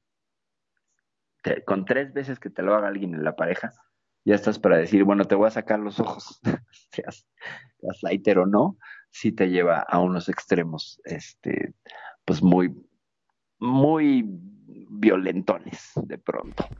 Y sí, el hecho de que desconfíen de uno, de lo que uno vio o de lo que uno claro, entra en una paranoia, te meten o te inversan, te ponen ahí, te introducen en una paranoia que uno ya no sabe ni lo que vio, ni lo que pensó, ni lo que dijo. Este, realmente la confusión es tal que no sabe ni qué contestar después de todo eso. Así es, así es. Eh, vamos, a, vamos a regresarnos un poquito. ¿Qué va a hacer el, el, el gaslighter? Te va a sembrar dudas. ¿Ok? Dudas. Ese es su trabajo en todas las acciones que hemos visto hay una siembra de dudas. Y la cosecha la haces tú. O sea, te van a decir que mientes, que exageras, que tu sensibilidad es extrema y que esto te está haciendo percibir de otra manera la realidad. Hay que ser muy precisos en este punto. Todas las estrategias del gaslighter, así se le dice, es que dudes de tu realidad. Y así, y ahí van. Entonces, te voy a hacer que no estés cierto, cierta de lo que estás percibiendo como real. Le voy a echar la culpa a tu mente que puede alucinar. Y entonces todo es tu alucinación, todo es un problema tuyo, no mío. ¿Por qué? Pues porque estás insano, insana de la cabeza, ¿no? Entonces, eh, uno de los casos más extremos del gaslighter es cuando, por ejemplo, le tomas las llaves a la pareja, se las escondes, la ves que se vuelve loca buscando las llaves y luego se las dejas en el mismo lugar. ¿Sabes? O sea, solo por el puro gusto. terrible eso que me Ay, yo me puedo volver loco si me llega a pasar una cosa así, buscando las llaves por todos lados y después aparecen donde deberían haber estado es como para volverse loco en serio. Ya eh, eh, hay que ser muy malvado para hacer una cosa así. E, es que justo hay un, hay un trasfondo muy cruel en este asunto. Y, finalmente se trata de una cuestión de poder, ¿sabes? Una cuestión de, del juego de poder en la pareja. Y en algunas parejas, no quiero decir que, ojo, eh, no quiero decir que todas las parejas lo hagan ni que todos, no, a diferencia del, del del ghosting, que es más frecuente que suceda. Esto es menos frecuente, pero existe. Entonces es importante, me parece a mí, irlo conociendo dentro de todas estas terminologías nuevas, ya les dije, falta el moonwalking, el benching, el love bombing, el mobbing, todos estos, para ir teniendo como un cuadro más amplio de cómo ahora es que se miran las relaciones online, cómo pasan estas cosas. O sea, el gaslighter, por ejemplo, eh, puede estar en redes sociales, sí, claro, puede estar a distancia, pero aquí lo interesante es cuando está en presencia, que puede hacer esas cosas de esconder objetos. Y entonces, eh, ya que estás al borde de la ansiedad o de la locura, imagínate, vas a una cita importante de trabajo, te esconde las llaves. Y espera, no sé, 5 o 10 minutos a que ya estalles casi en la locura y te las pone para que ya resuelvas, pero ya te fuiste con toda esa angustia cargando, ¿sabes? Y el otro se queda el otro Es que yo imagino, ¿no? Que debe ser tan grande la decepción que uno tiene, la paranoia, como bien lo dijiste, que después llega el momento de que querés decirle algo en contra que la viste o que percibiste o que pasó que vos decís, no, mejor no le digo nada porque si no va a decir que estoy loco en serio y por ahí capaz que, que lo imaginé, porque empezás a dudar de vos mismo ya. Así es. Eh, ¿Sabes? Una forma de ponerte muy, muy en la mira o en, la, en el radar y en el alcance de alguien que te hace gaslight es eh, querer explicar todo desde la razón. cuando te metes en discusiones que son más de razones, es que tú hiciste y tú dejaste de hacer y yo y entonces y tú y bla, bla, bla, estás entrando en su campo de juego, ¿sabes? Entonces, ¿qué sirve de herramienta para evitar esto? La pura intuición. El no me está vibrando esto y esta voz interna me va a guiar. Esta brújula interna con la que vengo equipado, equipada, me va a dar mejores eh, resultados que si me clavo en la mera deducción, desmenuce y análisis lógico racional con alguien que está siendo ilógico y racional y peor aún está queriendo que yo sea ilógica y racional o que yo me comporte de esa manera porque lo está lo estaría logrando. O sea, te esconden las llaves, te esconden un papel importante, te esconden, ¿sabes? Es de verdad un ya ahí, ahí hay una ahí hay maldad ahí hay mucha maldad. Entonces, y esto además es invisible, ¿no? Y estaremos dándonos cuenta de que estamos con una persona, pues que vamos a usar la palabra de cuño, insisto, no estamos muy de acuerdo con ella, pero una persona tóxica, en un grado superlativo, o sea, alguien muy, muy tóxico, alguien que estaría haciéndote un trabajo eh, casi, casi de, de, mental, ¿no? Eh, y entonces, espérate, que todavía no acabamos con las, con las, con las cosas que hace el gaslighter. Ya, ya vimos esta forma extrema. Eh, Hay más todavía, no me asuste. después de, de, esconderte las llaves, y si, si te das cuenta, ¿sabes? Si te das cuenta que esta persona te escondió las llaves, ¿sabes con qué te va a salir? Y le reclamas, óyeme, cabrón, cabrona, ¿cómo es posible que me estés escondiendo las llaves? Oye, es que no puedes aguantar una broma. Ay, qué carácter. ¿Sabes? Eso. Peor todavía. Peor. Eso es una bomba. O sea, y además es una forma, no lo voy a llamar elegante, es una forma sutil de, de rematar y de volver a amarrar a la persona. ¿Sabes? Sí, sí, porque encima te dice, estás tan paranoico que no te aguantas ni siquiera una broma. Eh, ¿Qué pasa? Vas a tener que ir al médico si seguís así. que termina loco. Dios, Dios. Claro. Claro, o sea, ¿cómo, cómo estás ya a este, a este punto? Te escondieron cosas, te dijeron que exageras, que eres drama. Y entonces siempre cualquier reacción se va, fíjate cómo, se va a ir eh, apoyando de lo que pasó previamente, de lo que te fue diciendo previamente. De ahí se va agarrando porque como fueron resultando estas estrategias, tiene ejemplos donde tú quedas como la persona dramática, la persona que no sabe comunicarse, ¿sabes? O sea, fíjate cómo, cómo va creando una escalera de trampas que le sirven de evidencia para mostrar que tú estás perdiendo la razón.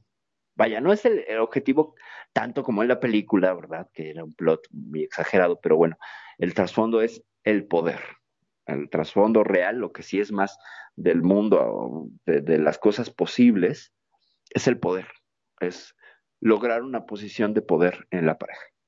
Eh, de, de someter al otro, a la otra, para tú tener el control absoluto de la relación y de las decisiones que se tomen, ¿no?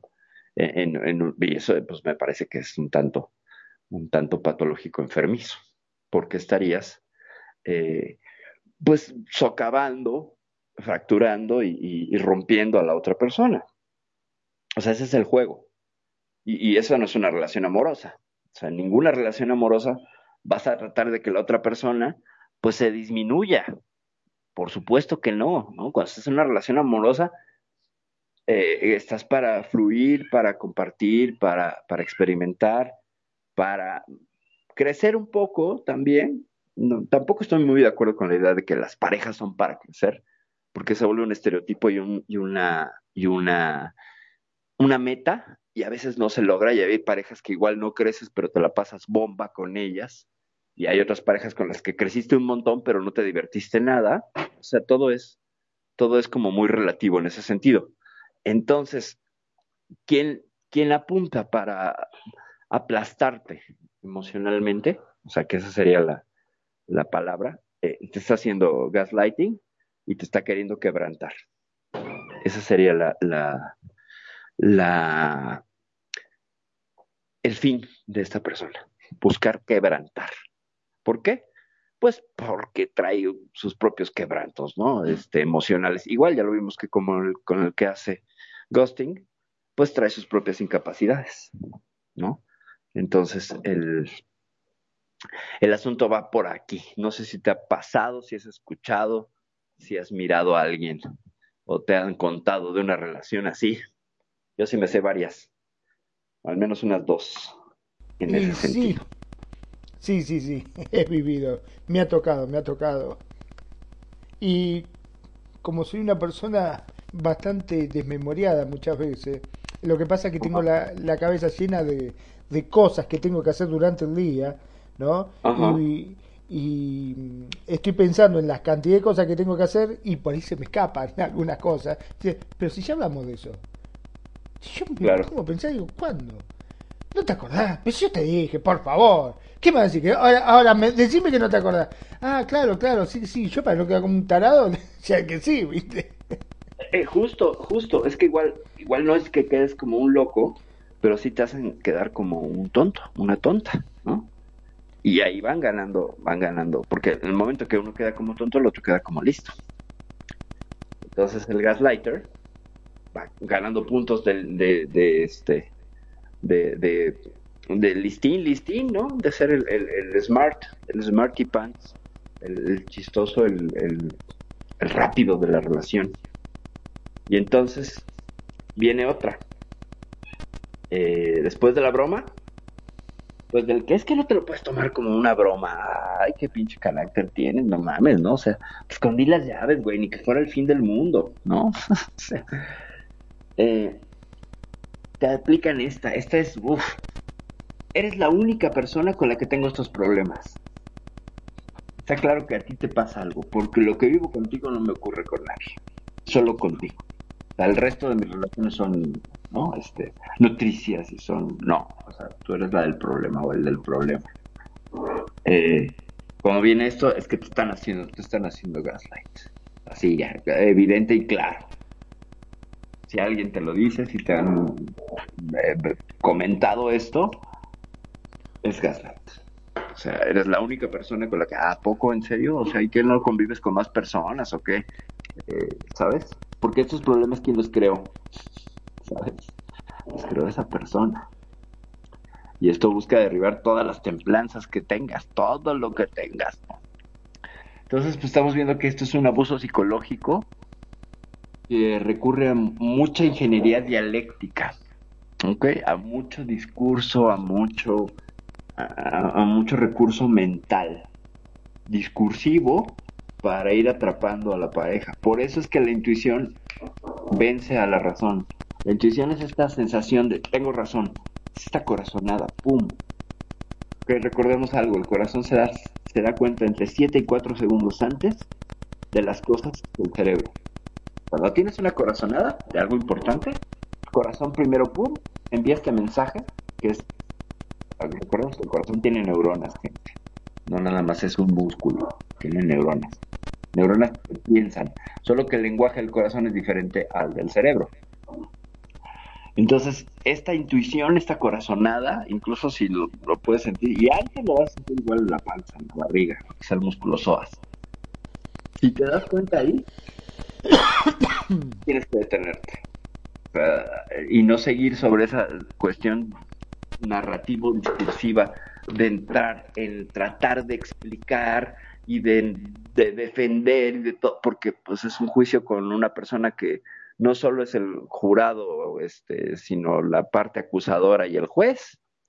O sea, vaya, es hasta los de intendencia del, de la sala de juicios y no hay manera de que le ganes, porque es su terreno.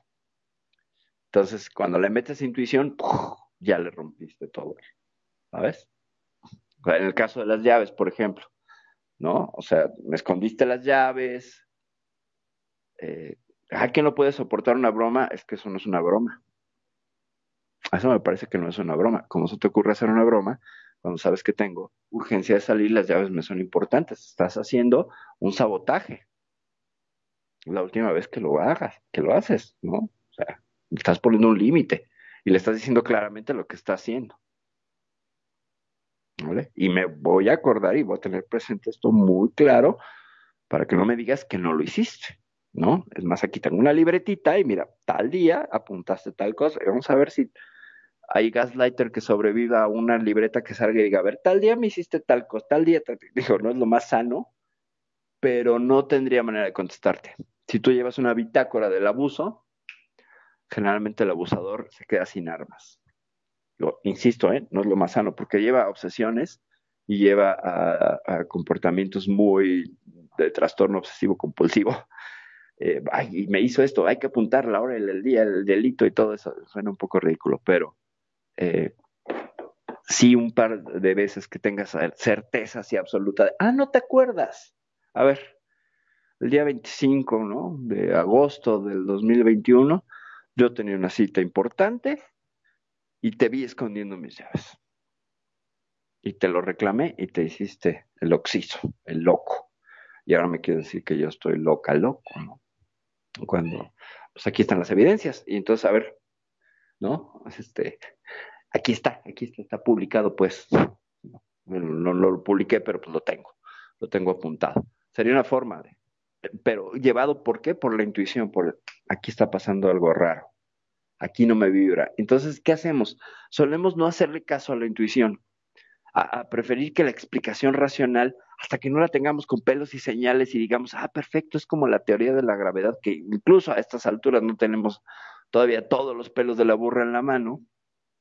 Sabemos que existe la gravedad, sabemos que si tiras un objeto, este va a ser absorbido, jalado por la fuerza de la gravedad del planeta y chocará y entrará en entropía y se puede romper.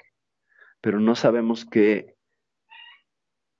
qué partícula está jalándolo ahí, suponemos que son los gravitones. Entonces, queremos explicárnoslo así, una cuestión emocional. O sea, con las leyes de la física mecánica, queremos explicar eh, las relaciones y la forma de estar con las personas. Entonces, ¿qué, ¿por qué hay que hacer caso a la, a la intuición? Porque es este, mm, esto no me gusta.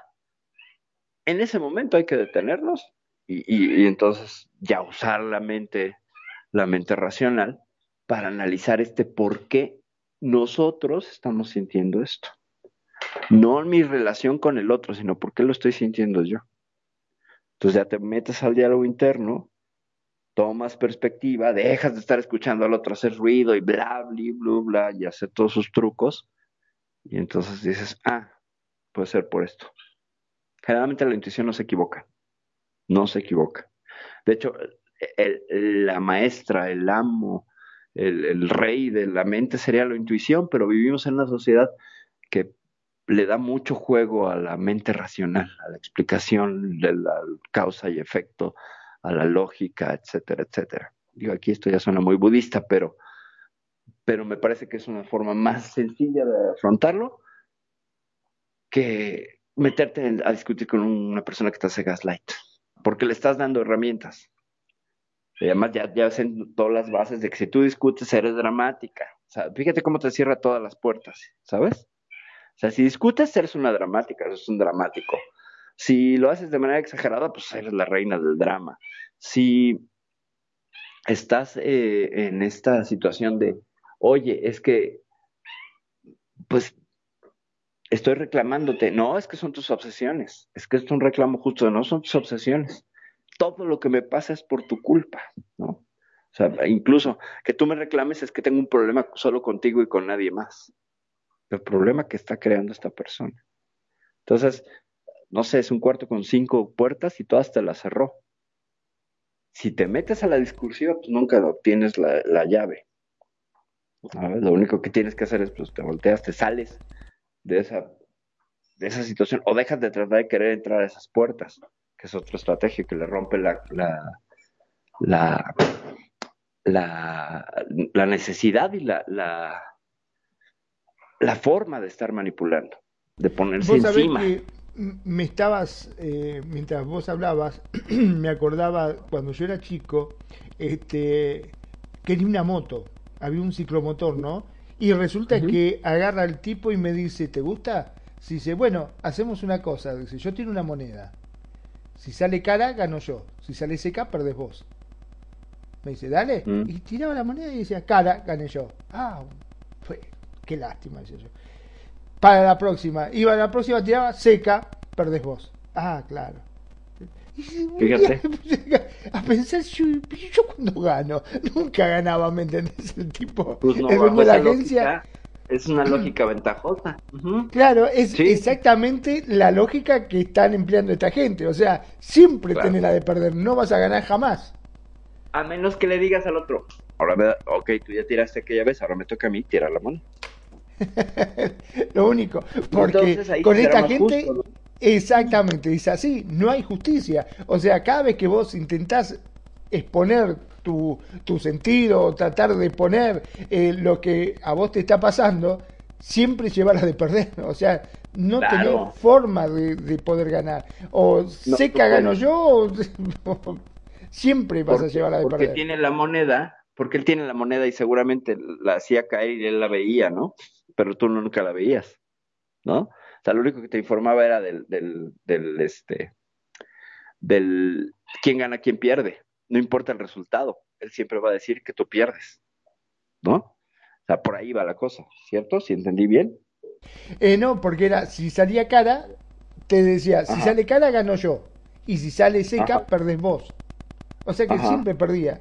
O sea, yo siempre perdía, saliera cara o saliera seca. Pero tú veías el resultado de la, sí, Sí, yo la veo. Sí, sí, decía, tiraba la moneda y decía, salió cara, gané yo. Te decía, o sea que ganaba él, está bien, salió cara, ganaba él. Después tiraba de vuelta y decía, uy, salió seca, perdiste vos. Ah, claro, perdí yo. ¿Y si yo cuando ah, gano? no, cambiaba, cambiaba según el resultado. Ah, ya, ya, ya. Oh, no, pues. O sea, el, el, resultado era siempre que ganaba él. O sea, si salía cara, ganaba él. Y si salía seca, perdía yo. O sea, que siempre perdía. O sea, nunca ganaba yo. Porque tú no, te, tú no podías elegir, claro. No, no, es que no podía elegir. O sea, no importa lo que eligiera, la respuesta era, era este, que yo perdía. ¿Entendés? Ah, ya, ya es, es demasiado abstracto para, para mi mente abstracta en este momento.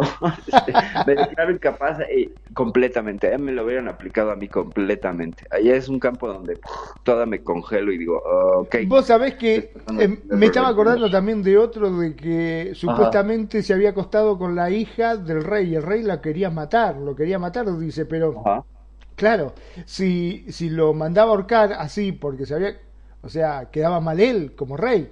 Entonces dijo, está bien, vamos a hacer una cosa, dice, te vamos a juzgar, dice, y que el, el voto, ¿no es cierto?, de la gente sea destinado a lo que Dios diga.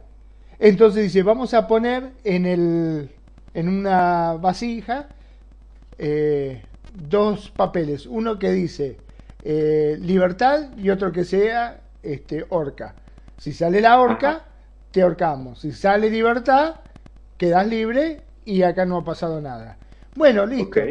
Obviamente que los dos iban a decir horca, porque el tipo lo quería matar. ¿Entendés cómo hacía el tipo? ya, ya, ya.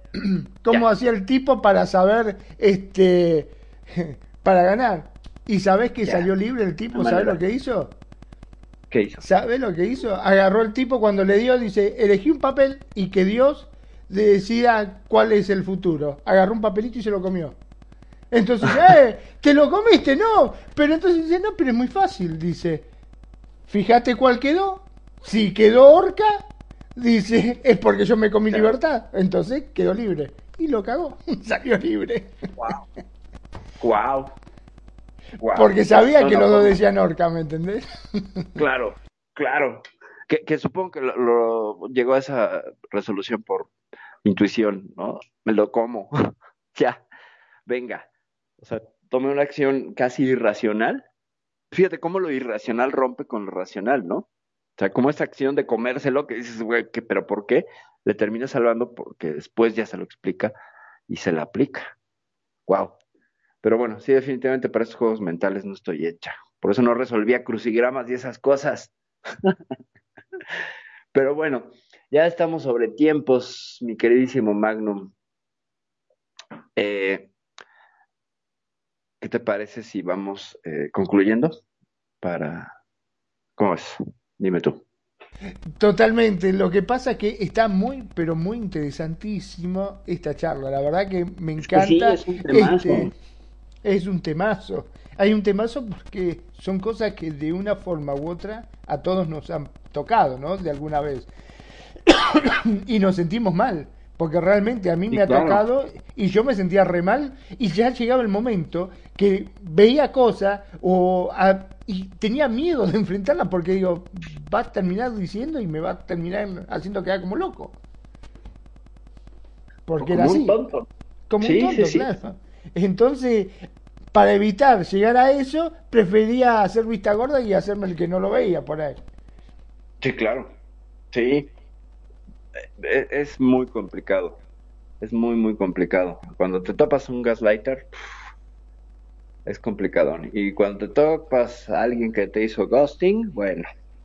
Ahora habrá que ver si todos los que hacen ghosting este, no estarán de alguna manera mm, aplicando un poco de gaslight.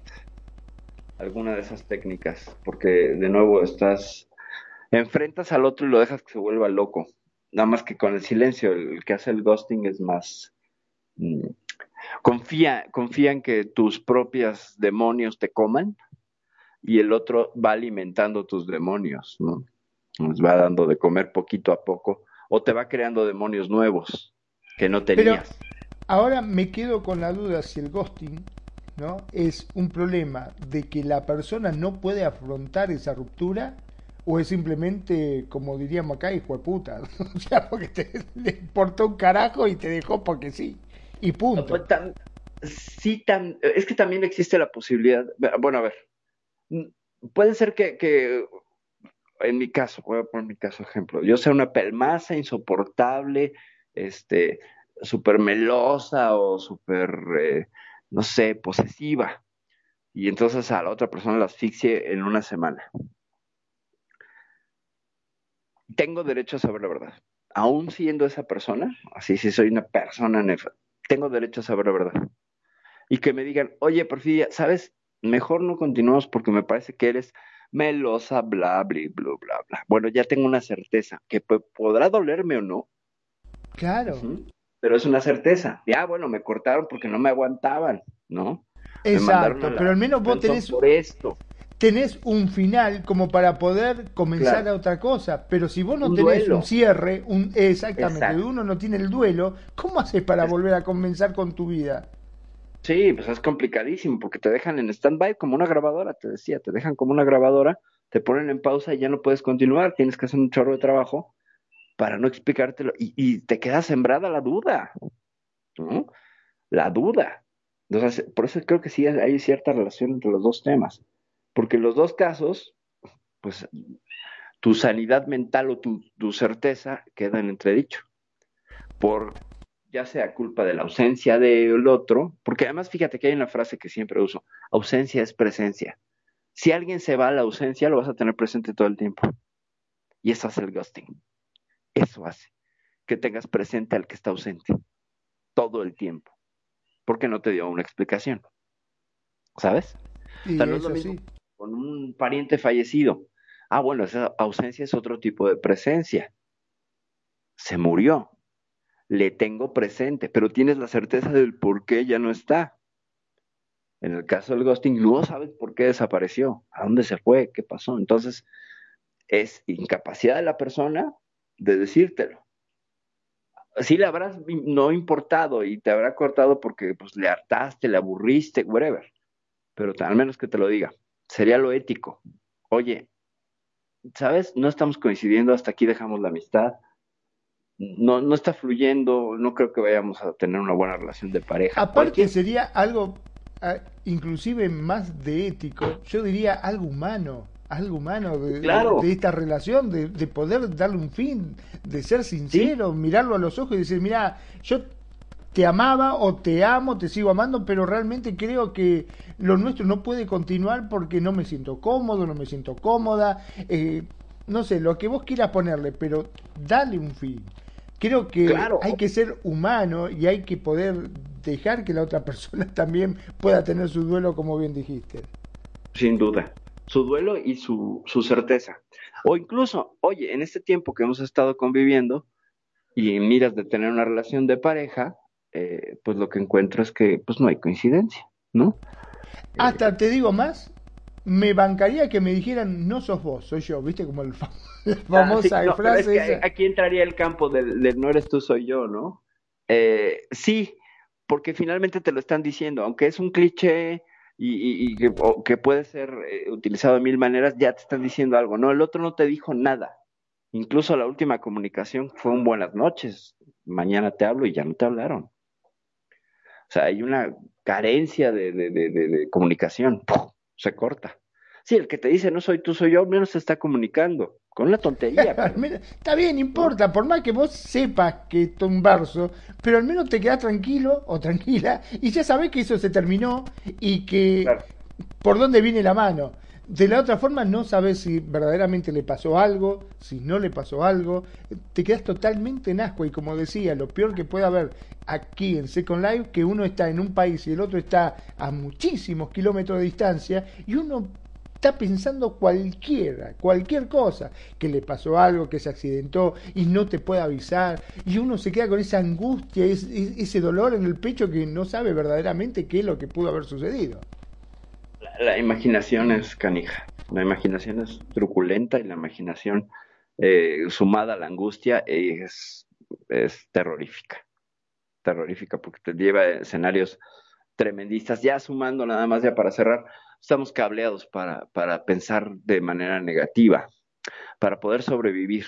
O sea, no quiere decir que seamos unos negativos, pero parte de nuestro cableado evolutivo en el cerebro es para pensar en el desastre y poder huir de él. Eh, entonces, preferimos pensar primero en el desastre porque así estamos cableados. No quiere decir que uno sea mejor, no, no, es lo primero que se viene. ¿Ok? Entonces, eh, súmale a eso, súmale que no te explicaron, pues piensas en escenarios desastrosos y terribles donde la otra persona dijo, no, no me quiere porque pues me vio muy gorda o esos leggings que me puse pues me hacen ver como un chorizo mal amarrado, ¿sabes? y ya, entonces cualquier explicación es posible.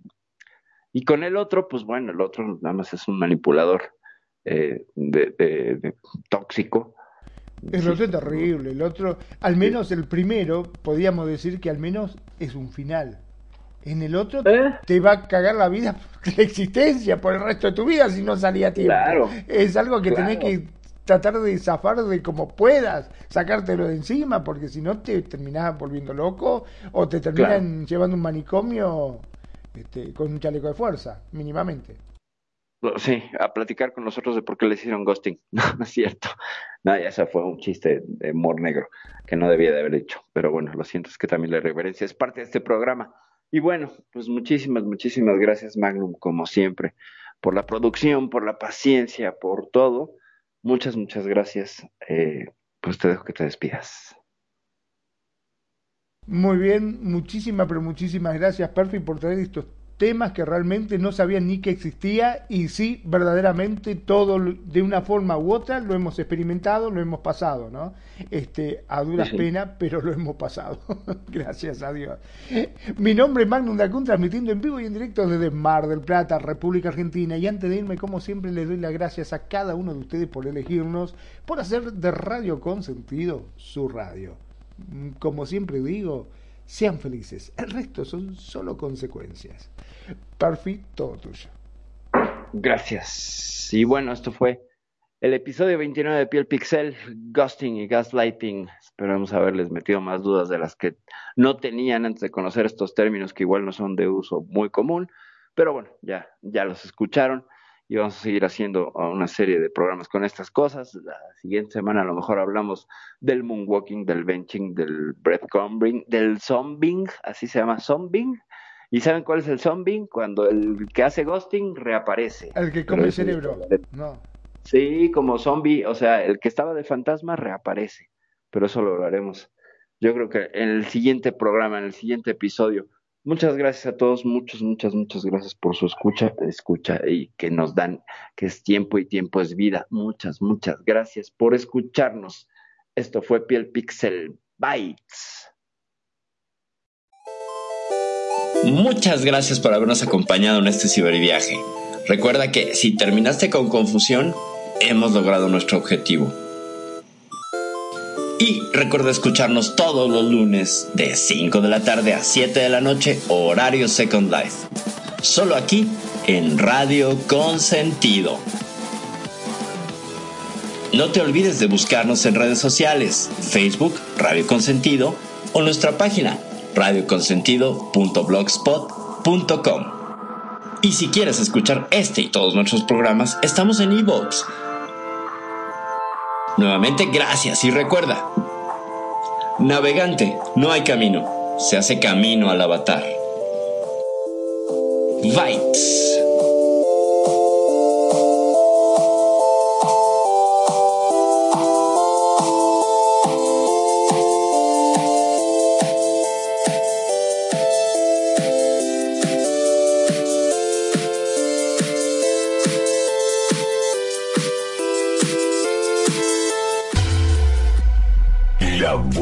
Música. Solo la puedes escuchar por aquí. Radio Consentido, consintiendo tus sueños. Tu mejor opción en radio por Second Life.